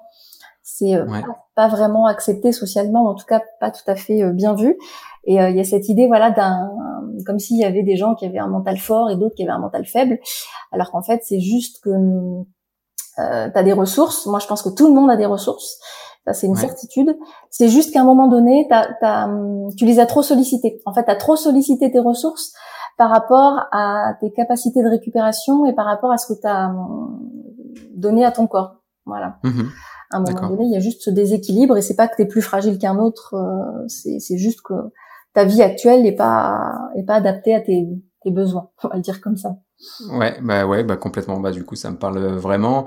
Et, euh, et pour rebondir justement sur euh, ce que tu disais, moi j'avais rédigé un, un, autre article sur le sujet de euh, enfin, le titre, c'était euh, Travailler dur pour réussir, bullshit. Euh, parce que, ah soit pour répondre à ce que tu dis, pour répondre à ce que, enfin, pour rebondir sur ce que tu disais à l'instant, c'est que depuis tout petit, en fait, enfin, de, enfin, quasiment depuis qu'on va même en maternelle, on te dit il faut travailler dur à l'école, il faut travailler dur pour réussir, go hard or, go home, etc. No pain, no game. Enfin bref, hein, tous ces, tous ces philosophies de vie, en fait, de se dire, bah, faut travailler dur pour mériter, pour réussir mais je pense que ça, ça nous conditionne à se dire, euh, enfin en tout cas moi, ça, j'étais dans cet état d'esprit de me dire, bah, si j'ai pas mal, si le vendredi soir je suis pas sur les rotules, ou si même le soir même je suis pas sur les rotules, c'est que j'ai pas assez travaillé, c'est que mes concurrents vont me passer devant, c'est que j'ai pas été assez bon, c'est que je mérite pas mon succès, c'est tout un tas de sujets. Mais j'avais vraiment cette, euh, ce besoin d'avoir mal pour me dire, bah en fait, bah je me suis fait mal, j'ai travaillé dur euh, au sens euh, enfin au sens premier du terme, j'ai vraiment travaillé dur, donc je mérite euh, de réussir ou de me reposer. et, et, dans cet article, je dis bah, non, c'est une connerie. il faut travailler beaucoup pour réussir, ça c'est vrai, mais pas dur. En fait, tu peux travailler beaucoup, mais confortablement, en, en t'aménageant justement ton emploi du temps, en travaillant avec plus de sens, avec aussi peut-être plus de passion, etc. Euh, et voilà, donc pour revenir sur ce que tu disais, je, enfin, je suis vraiment euh, convaincu par ça. Quoi. Ouais, puis c'était très no, no, no, pain, no gain, quoi, dans, dans ce que ouais, exactement. Hein. Mm, mm. Ah bah moi, bah, complètement. Ouais. C'est hyper fréquent. En fait, c'est quand même quelque chose qui est un, peu imprégné en nous, j'ai l'impression. Ouais. euh, alors, indirectement, j'en parle dans une de mes vidéos qui s'appelle euh, euh Est-ce que les gens euh, méritent ce qui leur arrive? Et je parle d'une d'une idée, d'une illusion qu'on a, qui est cette idée d'un monde juste monde juste dans le sens monde équitable. Et euh, tu auras, euh, voilà, les, les... c'est cette idée. Hein, c'est par exemple, si tu travailles bien, effectivement, il va t'arriver des, des, choses positives. Alors qu'effectivement, on oublie tout un tas de facteurs, tout un tas de variables qui entrent en compte qui peuvent être par exemple la chance, qui peuvent être les rencontres que tu as faites et du coup bah, peut-être que des gens sont venus t'aider dans ton boulot, etc. et, euh, et le fait qu'on n'est pas égaux. En réalité, on n'est pas égaux, ne serait-ce qu'en termes d'énergie, en termes, enfin, psychologiques, enfin, par rapport aux mm. événements de vie qu'on a vécu, on n'est pas, on vit pas tous la même chose. Euh, donc c'est assez culpabilisant, si tu veux, euh, quand tu bosses dur euh, et que t'as pas les résultats que, que tu souhaites, euh, tu t'es, on, on, aura vite tendance à se dire ah bah oui c'est de ma faute, j'ai pas fait ce qu'il fallait. Et on oublie de prendre en compte, voilà, je te dis toutes ces tous ces autres facteurs qui sont qui sont importants aussi.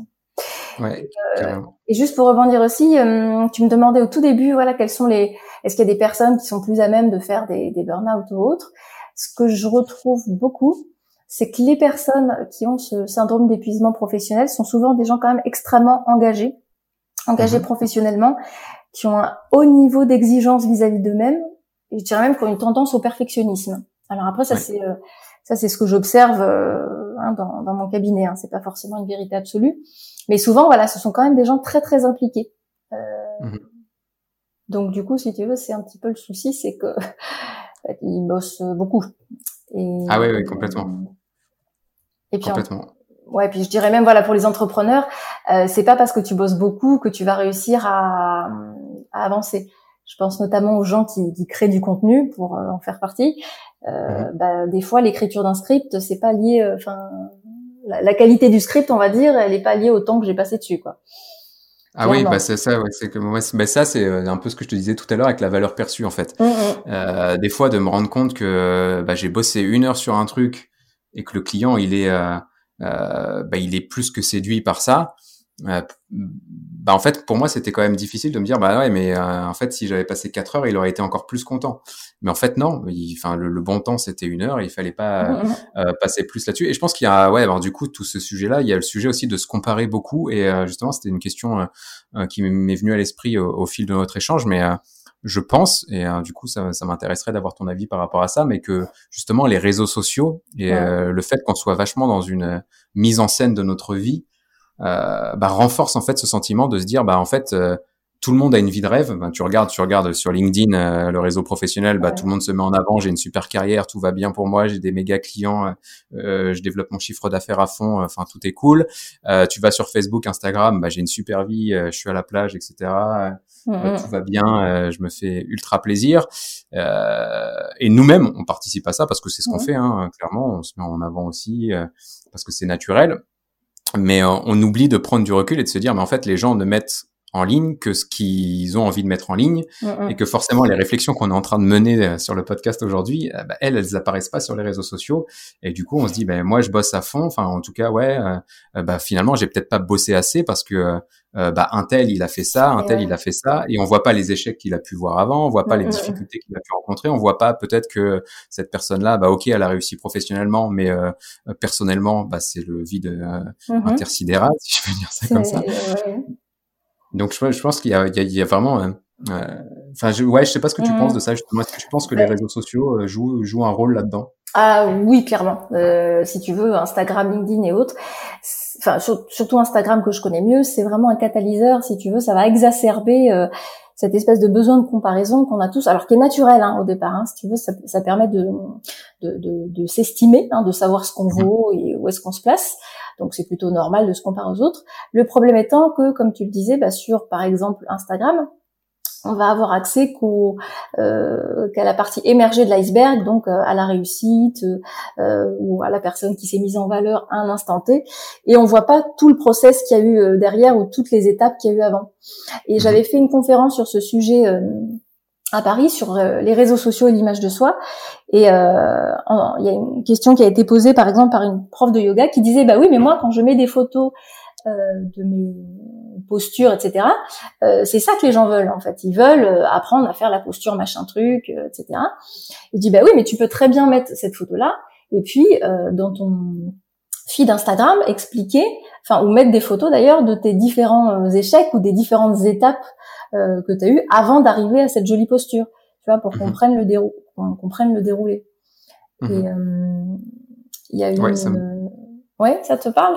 Non, bah du coup ça me parle, bah, ça me paraît hyper, ouais, effectivement important quoi. Non, en tout cas, de, de, de, de faudrait qu'on arrive, et là c'est, c'est vrai que c'est compliqué, mais réussir à prendre du recul par rapport à tout ça et se dire que bah effectivement ce qu'on voit, euh, c'est qu'une partie de la situation, c'est peut-être que le résultat d'un long process et, euh, et, qui a été parsemé de choses moins positives. Et, euh, et, euh, et, pour revenir sur le sujet de la comparaison, tout à l'heure tu parlais de la création de contenu, c'est, vrai que moi de, de, de mon côté j'ai vachement eu aussi ce truc-là de me dire, euh, bah nous on fait du marketing, du commerce, et moi pendant un temps, et j'ai complètement arrêté de faire ça aussi parce que j'ai compris que c'était inutile, mais je me comparais aux plus grosses agences en France, tu vois. Ah oui. Et euh, je me disais, bah, il faut que je sois un meilleur site qu'eux, il faut que j'ai du meilleur contenu qu'eux, il faut que je sois euh, meilleur en trafic que tout le monde, etc. Ce qu'on a plus ou moins réussi à faire d'ailleurs, parce qu'aujourd'hui on a un trafic assez conséquent pour du marketing sur, sur le site web et tout, c'est cool.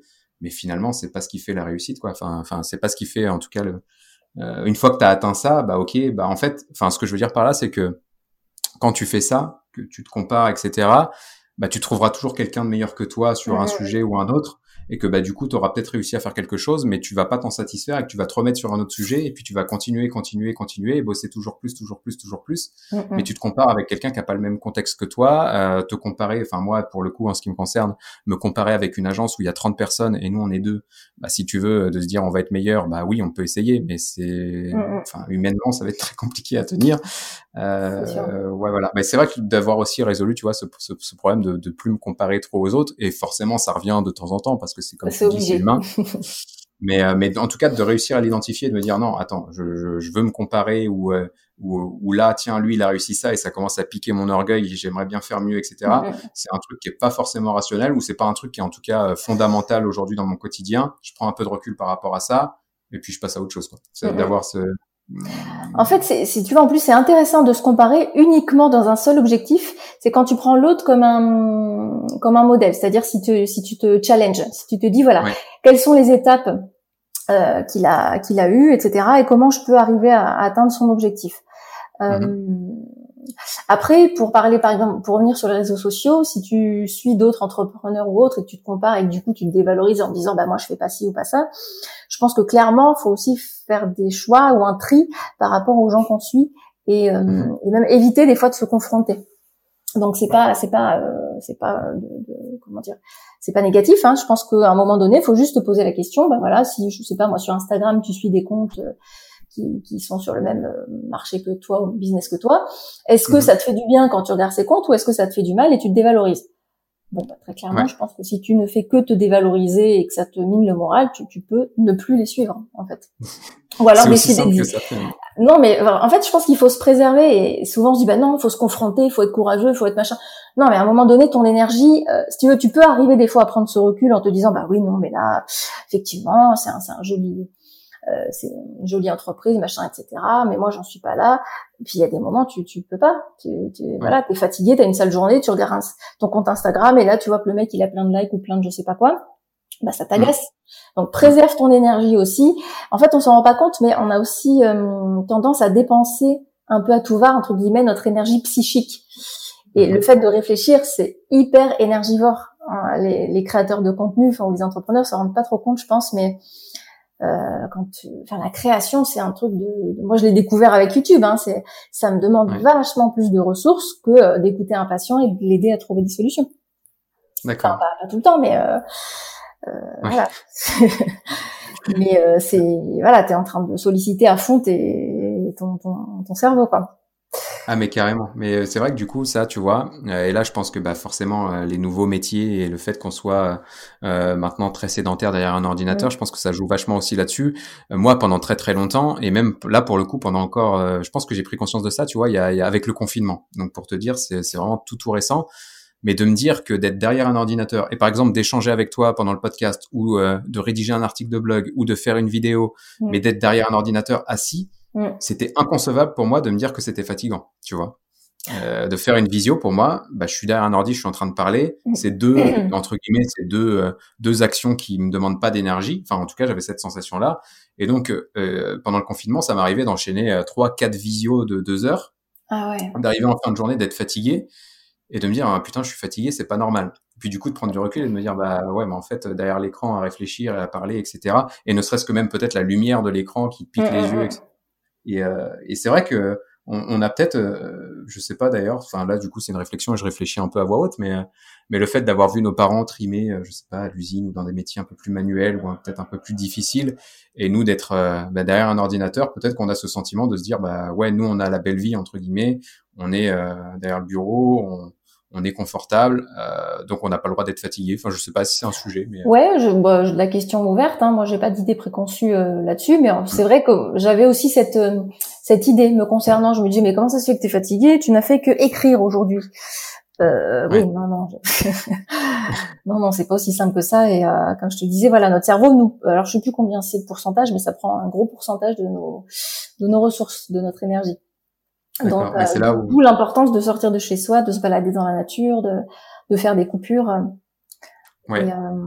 Ah oui, un truc que je voulais te dire aussi, j'y pensais avant le podcast, je me disais, souvent on voit les pauses, les breaks qu'on fait dans la journée, comme euh, comme des récompenses. Enfin, il me semble. Hein. Ouais. Euh, c'est, je finis ça et après je ferai une pause, tu vois. Et en fait, je me disais non, mais c'est, pas comme ça qu'on devrait l'envisager. C'est plutôt de se dire que la pause fait partie du process, fait partie du processus de, de création, par exemple, ou de travail. Donc, on devrait l'inclure. Alors moi, souvent, c'est ce que je dis même à mes patients. Je leur dis, mais planifier des temps de pause. Ouais. Euh, donc, euh, je, bah, toi, tu mets ton alarme, par exemple. ça. peut être. Alors, faut que ce soit quand même plus fréquent que deux fois par jour, mais euh, euh en théorie, au bout de deux heures, on est, on est crevé, on n'est pas aussi performant. Donc, euh, on devrait au moins faire des pauses toutes les deux heures se, tu vois, se, s'astreindre à, je sais pas, moi, se faire un thé, euh, manger un petit bout de, de, de chocolat, enfin, j'en sais rien, des, des, amandes, des machins, pour, euh, pour ressourcer un petit peu notre, notre mental, parce que c'est comme une, une pause, c'est une respiration. Si tu fais pas de pause, ça veut dire que tu comptes faire tes, tes longueurs entre guillemets euh, sans jamais reprendre ton souffle et bah, sur la durée, c'est un peu compliqué quand même hein, de tenir. Ouais. Mais du coup, c'est marrant ce que tu dis parce que tu vois, une des, une des expressions que j'utilisais beaucoup à l'époque du burn-out, c'était de dire que j'avais l'impression d'être en apnée et, euh, et, de devoir aller atteindre le bord de la rive en apnée, mais que j'avais plus de souffle justement. Et c'est assez rigolo parce que euh, j'étais vraiment dans cette optique-là de me dire, bah effectivement, une pause. Et je pense que je le suis toujours pour le coup. Tu vois, il y a encore des trucs à, à forcément à méditer, mais mais euh, le fait de ouais je, je, je bosse d'abord et je vais me dire bon bah une fois que tu auras fini tu pourras t'octroyer ceci ou cela. Et là je refais un clin d'œil à Seb justement pour rebondir sur ce que tu disais qui me dit euh, souvent qui reprend une citation de Giroud euh, l'entraîneur de la JOCR dans le foot qui avait l'habitude de dire que le repos faisait partie du succès en fait. Ah le bah, repos faisait partie de la performance et, et pour le coup bah, si vous voulez être performant si vous voulez être efficace et de toute façon on le sait tous finalement on, on, on s'en rend compte. Enfin en tout cas moi-même je me rends compte en fait quand je suis fatigué, pas forcément, mais une fois que je me suis reposé, je me dis, mais en fait, j'étais fatigué toute la semaine dernière. Aujourd'hui, je vois que mon cerveau, il tourne plus vite, je vois qu'il est plus efficace. Et le fait de se dire, bah, je prends une respiration et peut-être que, bah, tiens, aujourd'hui, je vais bosser un peu moins, mais, euh, mais demain, bah, je serai en meilleure forme et du coup, je vais abattre peut-être deux, trois fois plus de taf que ce que j'aurais fait si j'avais pas fait de pause. Bah, ça peut être un calcul intéressant, mais c'est vrai que c'est pas forcément euh, euh, naturel. Du coup, on s'est éloigné un peu du sujet de la résilience que j'ai vraiment envie de l'aborder avec toi, si ça te va, si ça te dérange pas. Euh, mais euh, du coup, c'était un sujet qui, qui, me semblait important euh, parce que malgré tout, tout à l'heure, on disait que le burn-out, il y a des gens qui se disent, bah, je vais attendre, ça va passer tout seul. Alors non, c'est pas le cas. Non, non. Par contre, bah, ce concept de résilience, il est quand même important parce que même si aujourd'hui c'est difficile, si on fait le taf et qu'on comprend un peu les choses, etc ça va passer. Euh, enfin, en, gros, euh, enfin, c'est vraiment le terme. moi, je perçois un peu la résilience comme ça, et c'est pour ça que je voulais avoir ton avis. Mais mm-hmm. euh, rien n'est une fatalité en fait. Mm-hmm. C'est-à-dire que si tu es dans une situation inconfortable aujourd'hui, si tu mets en place des choses pour sortir de cette situation inconfortable, bah, je pense que il faut éviter de se dire, et même si c'est facile, moi maintenant je le dis après, et à l'époque ça aurait été impossible, mais euh, de se dire bah je vais pas m'en sortir, je vais pas m'en sortir, c'est juste euh, faux en fait, parce que la résilience fera que tu vas retrouver un état euh, entre guillemets normal ou, un, ou ton état d'origine derrière. Enfin, est-ce que tu peux justement bah, nous parler un petit peu du concept de résilience Alors moi je suis pas une spécialiste de, du concept, hein, c'est un concept qui a été créé par Boris Cyrulnik, psychiatre. Ouais. Alors l'idée c'est juste que la résilience en fait c'est cette capacité qu'on a à se remettre on va dire d'une situation difficile à mhm. retrouver un équilibre après un moment de vie difficile. Alors on dit voilà capacité à, à rebondir, même si j'aime pas trop le terme. Et je pense que là-dessus on est quand même pas tous égaux. Alors je te rejoins sur l'idée que je pense effectivement qu'on peut euh, on peut s'en sortir. En tout cas, ce qui est sûr, c'est que si on ne fait rien, ça ne, ça ne va qu'empirer. En général, ça va plutôt dans ce sens-là. Plus on attend, plus ça devient compliqué de, de remonter la pente. Et, euh, et moi, je vois ça un peu la résilience comme une capacité, enfin comme comme le fait de cicatriser, tu vois, psychologiquement, on va dire. Mm-hmm. C'est euh, ce processus qu'on a tous en nous, mais euh, qui dépend aussi, pareil, je reviens toujours avec mon histoire de variables et de facteurs, hein, de plein de choses. Euh, je pense qu'il y a deux choses qui sont hyper importantes. Il y a, il y a deux points qui, peuvent te permettre d'avancer, de, de, de, de, sortir de, de ce burn-out. Le premier, c'est le soutien social dont on va bénéficier. Alors, hmm. je m'explique. C'est à la fois, euh, on sait aujourd'hui que les, les, enfants, enfin les, adultes anciens enfants, euh, qui ont bénéficié, voilà, d'un, comment dire, d'une de, de, qui, qui, ont une éducation avec des parents qui étaient très présents, soutenants, encourageants, etc., qui ont eu une sécurité affective euh, importante, ont plus de facilité aujourd'hui à se remettre d'une situation difficile donc d'un mhm. traumatisme ou autre. Voilà. C'est-à-dire si tu as eu des parents aimants euh, qui t'ont choyé, etc., bah, tu as plus de facilité de te remettre d'une situation difficile à l'âge adulte. Euh, et le deuxième aspect là-dessus, c'est que même si t'as pas eu ça, eh bien aujourd'hui, le fait d'être entouré, euh, de te sentir soutenu par tes amis, de, de te sentir compris, de savoir que tu peux parler à certaines personnes, bah, ça aussi, ça va t'aider à avancer, à sortir du burn-out. Pas que, faut aussi les thérapeutes, à mon avis, quand même. Et, euh, et donc c'est pour ça que j'en viens à mon deuxième point, qui est la capacité à, à demander de l'aide. Voilà, il y a vraiment ces, ces, ces, deux points qui sont hyper importants, c'est euh, être soutenu socialement et être capable de, de demander de l'aide, parce que tout seul, euh, ben on s'en sort pas. Et puis euh, moi, mon point de vue, c'est que je suis plutôt, si tu veux, avec une approche un peu humaniste, et je pense que euh, en tant qu'être humain, on n'est pas fait pour vivre seul, et puis on n'est pas fait non plus pour réussir seul. Euh, c'est-à-dire que toute notre vie, les choses qu'on a réussies, on pense parfois les avoir réussies tout seul, alors qu'en réalité, on a toujours été accompagné. Euh, je donnais un exemple là dans une story Instagram. Je disais, ben voilà, quand vous avez appris à marcher, ben, vous n'avez pas réussi tout seul. Je veux dire, il y avait certainement vos parents qui étaient à côté, qui vous donnaient la main. Bon, à un moment donné, ils vous ont lâché, certes, mais à la base, vous avez été accompagné. Et puis même après, dans, dans, ta vie d'adulte, c'est tes profs, c'est des amis, c'est, je sais pas moi, ton, ton supérieur, etc. Euh, donc c'est pas euh, c'est pas être faible que euh, d'être aidé par un autre être humain, tu vois. ouais, bah, c'est un humain s'appelle le psychologue. Ouais, bah, ok, ouais, mais c'est vrai que moi du coup j'étais effectivement dans cette optique-là de, pour moi de demander de l'aide c'était inconcevable, euh, tu vois. Euh, mais même pour pour tout et n'importe quoi, hein, juste de, de, demander le sel à table, tu vois, pour moi c'était compliqué, tu de, de demander, ouais, euh, je sais pas qu'on m'ouvre la porte parce que j'ai des trucs dans les mains, c'était juste inconcevable pour moi fut un temps. Euh, mais effectivement il y a rien de, il y a rien de dévalorisant à demander de l'aide. Et, et, c'est un peu le sujet de l'inconfort est une fatalité euh, n'est pas une fatalité en ce qui me concerne. Bah, c'était de me dire bah oui il y a des fois je veux porter des trucs tout seul et en fait j'ai pas besoin de le faire tout seul. Donc, euh, ouais parce que ça euh, joue vachement sur l'estime de soi en fait. C'est que ça, ça, rejoint cette idée que si tu demandes de l'aide à l'autre enfin moi c'est ce que mes patients me disent hein, ça veut dire que je suis pas capable de ça veut dire que mmh, genre si, si si vous êtes capable de mais à quel prix vous allez le faire? Vous êtes capable de mm. porter ça, vous êtes capable de, de travailler jusqu'à 22 heures, minuit ou autre. Mais, mais pour quel bénéfice et à quel prix? Mm. euh, Et la question, c'est de savoir, ça c'est peut-être une question que je peux peut-être donner à tes auditeurs, c'est euh, combien de temps vous vous sentez capable de tenir à ce rythme? Tu vois, moi souvent c'est ce que je demande aux gens qui sont vraiment dans le, dans le dans la machine à laver, comme tu dis. Je dis ben voilà, combien de temps vous vous imaginez encore pouvoir tenir comme ça? Et en général, tu vois, ça permet de se dire, oula, ouais, non, euh, là, je pense que d'ici euh, quelques mois, ça va plus le faire, etc., pour pouvoir peut-être mettre en place des actions et se faire aider. D'accord, ok, intéressant. Et du coup, euh, pour rebondir sur ce que tu disais, ça m'amène à la dernière conclusion, enfin à la dernière question avant justement la phase conclusion. Tu disais qu'il fallait être entouré socialement. On a beaucoup parlé entre guillemets de la victime du burn-out. on pourrait maintenant parler de son entourage professionnel justement et se poser la question de bah, comment aujourd'hui euh, les managers, euh, les DG, euh, les collaborateurs d'une société peuvent bah, identifier peut-être une personne qui, qui commence à ressentir les symptômes du burn-out et surtout comment elles peuvent justement peut-être prévenir le burn-out bah, chez ces personnes-là ou dans leurs équipes. Mm, mm. bah, je pense qu'il y a plusieurs choses qui peuvent provoquer le burn-out déjà au niveau vraiment travail. Il y a hum, l'organisation, c'est-à-dire la façon dont le travail est, géré euh, au niveau charge de travail, par exemple. D'accord. Et, puis, je pense qu'il y a aussi le style de management quand même. et l'ambiance au travail. Parce qu'on va pas mettre que les managers dans le lot. Hein. Euh, il y a aussi voilà l'ambiance de travail, le climat qui, qui peut régner au sein d'une équipe. Donc euh, côté, côté, manager, je dirais que bah, l'important évidemment c'est de d'être le plus possible euh, à l'écoute de ses collaborateurs, de d'être plutôt dans la bienveillance, dans le non-jugement, même si c'est pas voilà, ça, on a l'impression comme ça que c'est pas les aptitudes de tout le monde. Euh, mais voilà, il y a quand même des formations qui existent pour apprendre à, mieux communiquer, etc.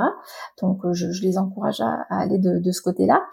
Euh, et après, ce qui est sûr, c'est qu'il y a un style de management qui est clairement nocif, délétère, et qui euh, qui provoque euh, moult burn-out.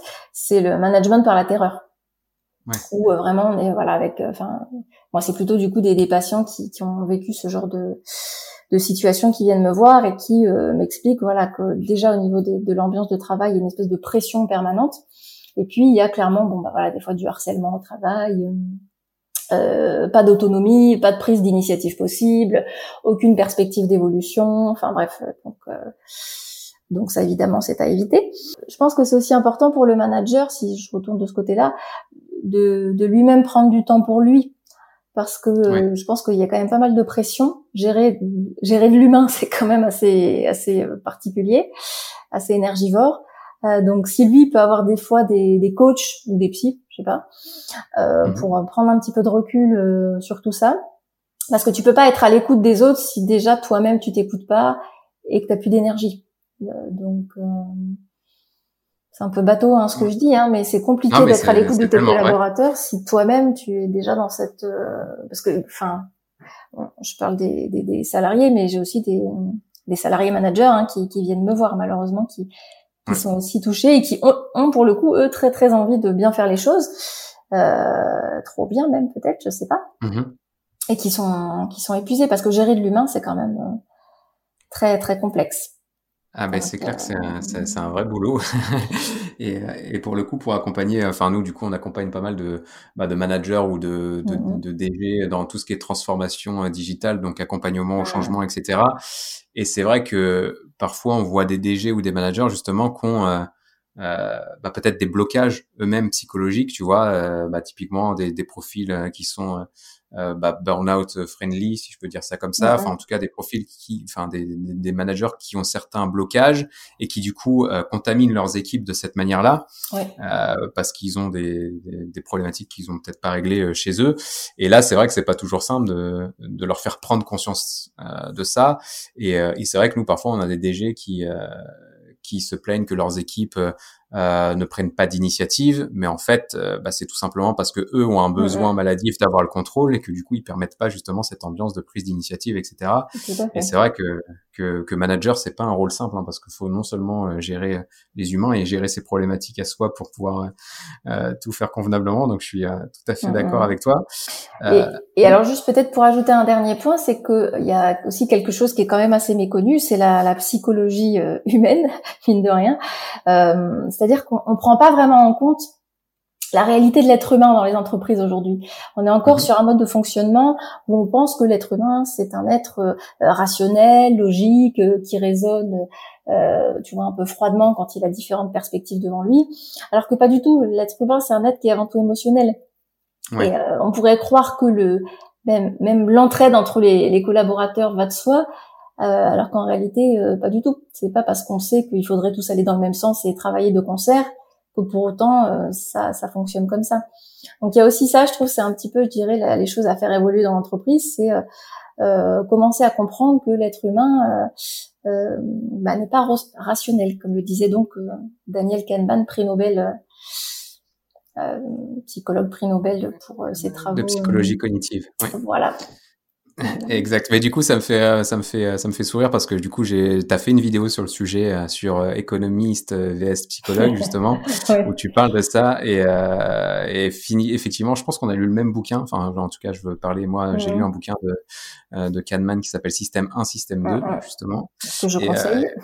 Eh ouais, effectivement, je le conseille également. Du coup, je le mettrai en lien dans, le, dans la description parce que c'est, c'est effectivement un, un super livre pour comprendre comment on prend les décisions et, euh, et pour comprendre qu'en fait, bah, effectivement, il y a deux, euh, euh il y a deux, enfin, lui, il appelle ça le système 1 et système 2 mhm. au niveau du cerveau. Mais en gros, il y a une partie de notre cerveau qui réagit de manière automatique et pour le coup plutôt émotionnelle. Et si on a assez d'énergie et si si besoin, on a le système 2 qui est plus mhm. réflexif pour le coup, qui, qui reprend la main et qui essaye de nous faire prendre des décisions rationnelles. Mhm. rationnelles oui. Et, et c'est vrai que je pense que ça, c'est un, on en parle souvent. J'ai fait un podcast avec une personne qui s'appelle Victor Ferry que tu connais peut-être.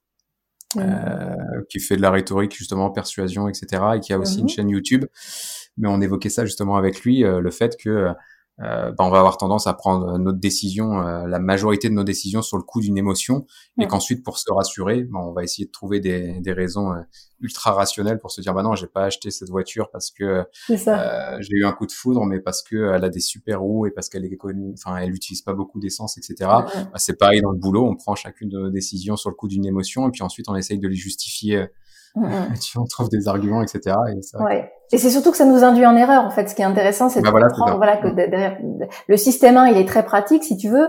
Euh, on l'utilise, je sais pas, genre 90% du, du, temps. Mais le problème, c'est qu'il nous amène à, à faire des, des, erreurs de jugement qu'on appelle donc des biais cognitifs, et donc à prendre de, de, mauvaises décisions, ou en tout cas des décisions qui sont pas optimales. Et donc ça peut influencer bah tout, enfin, y compris le style de management. Voilà. Voilà. Euh, eh ben exactement. Bah du coup, tu, tu me tends une perche pour euh, pour euh, une des questions que je t'avais proposées pour la phase mhm. conclusion, qui est la partie euh, livre. Est-ce que tu as un ou plusieurs livres à, nous recommander pour creuser euh, mhm. les sujets qu'on a évoqués ensemble aujourd'hui?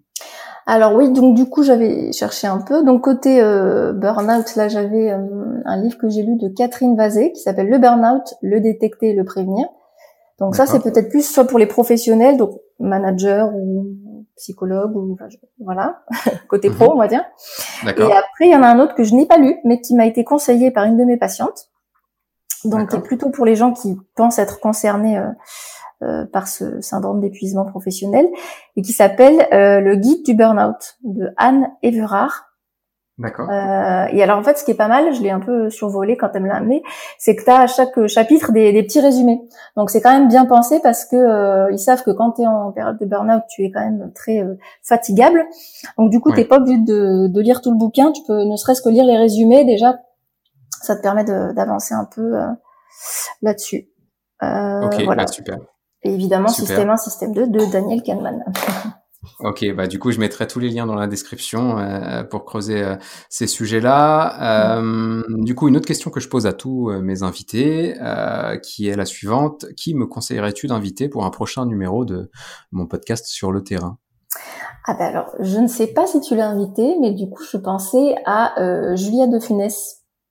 Ah non, je l'ai pas, je l'ai pas, je l'ai pas proposé pour le moment. Enfin, mais je l'ai vu, je l'ai vu pas mal pendant le confinement à la télé, du coup. Ouais, euh, donc du coup, oui, voilà. Donc tu connais une dame qui est docteur en, philosophie et qui euh, voilà travaille pas mal sur le, le, management et propose des, des idées que je trouve assez intéressantes, notamment sur le bonheur au travail. Voilà, elle dénonce pas mal de pratiques qui sont un peu, euh, euh dit-elle, absurdes.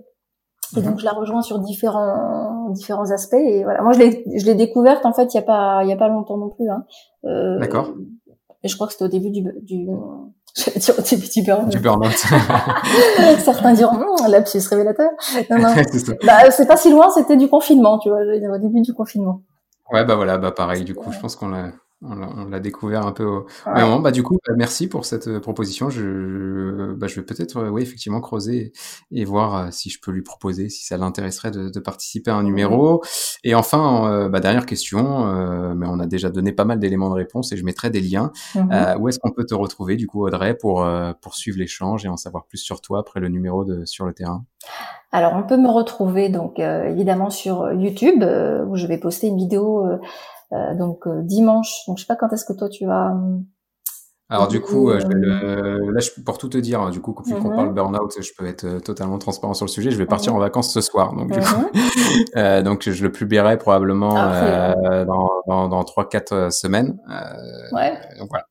Ok, bah donc du coup ma vidéo sera déjà. J'espère qu'il y en aura même une autre, espérons. voilà, qui parlera du euh, du, de l'effet Dunning-Kruger, donc euh, qui est en fait un, un biais de, de surconfiance euh, qu'on peut être amené à avoir. Et ce qui peut être intéressant pour tes auditeurs, c'est que je vais faire aussi un petit lien avec le syndrome de l'imposteur. Et donc je, je, ferai une publication là pour le coup qui sera sur Instagram. donc voilà, c'est une vidéo qui va répondre à une publication Instagram, donc qui s'appelle aussi La psy qui parle, j'ai fait dans l'originalité, j'ai choisi le même pseudo Mais c'est très bien. c'est très bien. Eh ben, c'est un sujet qui m'intéresse vachement et que j'ai aussi corrélé du coup dans mon article du syndrome de l'imposteur. J'en parle justement de l'effet Dunning-Kruger. Donc, mm-hmm. euh, ah bah je pense que ça va. C'est l'un, c'est voilà, c'est ça. C'est l'opposé du. du... C'est un le syndrome de l'imposteur, c'est le l'effet Dunning-Kruger inversé. Voilà pour le dire vite. Ok, et eh ben j'encouragerai tout le monde à, à, à, lire ta vidéo. Je mettrai euh, dans tout le cas le lien vers ta chaîne YouTube, le lien vers ton compte mhm. Instagram. Je vous encourage vraiment à regarder les vidéos. Il y a, de, il y a vraiment de, de, de, belles vidéos et c'est très intéressant. Il y a des vidéos euh, un peu pop culture hein, où tu mhm. analyses euh, notamment certains films. Donc tu as fait une analyse sur La Casa des Papel, tu as fait une mhm. analyse sur le Joker notamment qui était très très intéressante. Et puis, euh, et puis, et puis, le ton est vraiment sympa. Euh, les vidéos sont agréables. Euh, c'est punchy. Donc, vraiment, j'encourage tout le monde à, à, aller voir euh, ta chaîne YouTube et ton compte Instagram. Eh ben, écoute, je te remercie. Euh. Et ben, surtout, merci à toi. Ben, merci pour l'invitation et à la prochaine. et ben, je te dis à très bientôt, Audrey. À bientôt. Ciao. Salut. Ciao. Et voilà, on est sorti du terrain. J'espère que ce numéro vous aura plu. Si vous êtes arrivé jusque-là, je pense que oui, non? N'hésitez pas à vous abonner sur votre plateforme de podcast préférée pour ne pas manquer le prochain numéro et à me soutenir en me laissant quelques étoiles si le cœur vous en dit. Vous pouvez me retrouver sur les réseaux sociaux si vous souhaitez poursuivre l'échange et sur mon blog ludosln.net sur lequel je publie chaque semaine des articles autour de la digitalisation marketing et commerciale. Merci pour votre écoute et à très bientôt.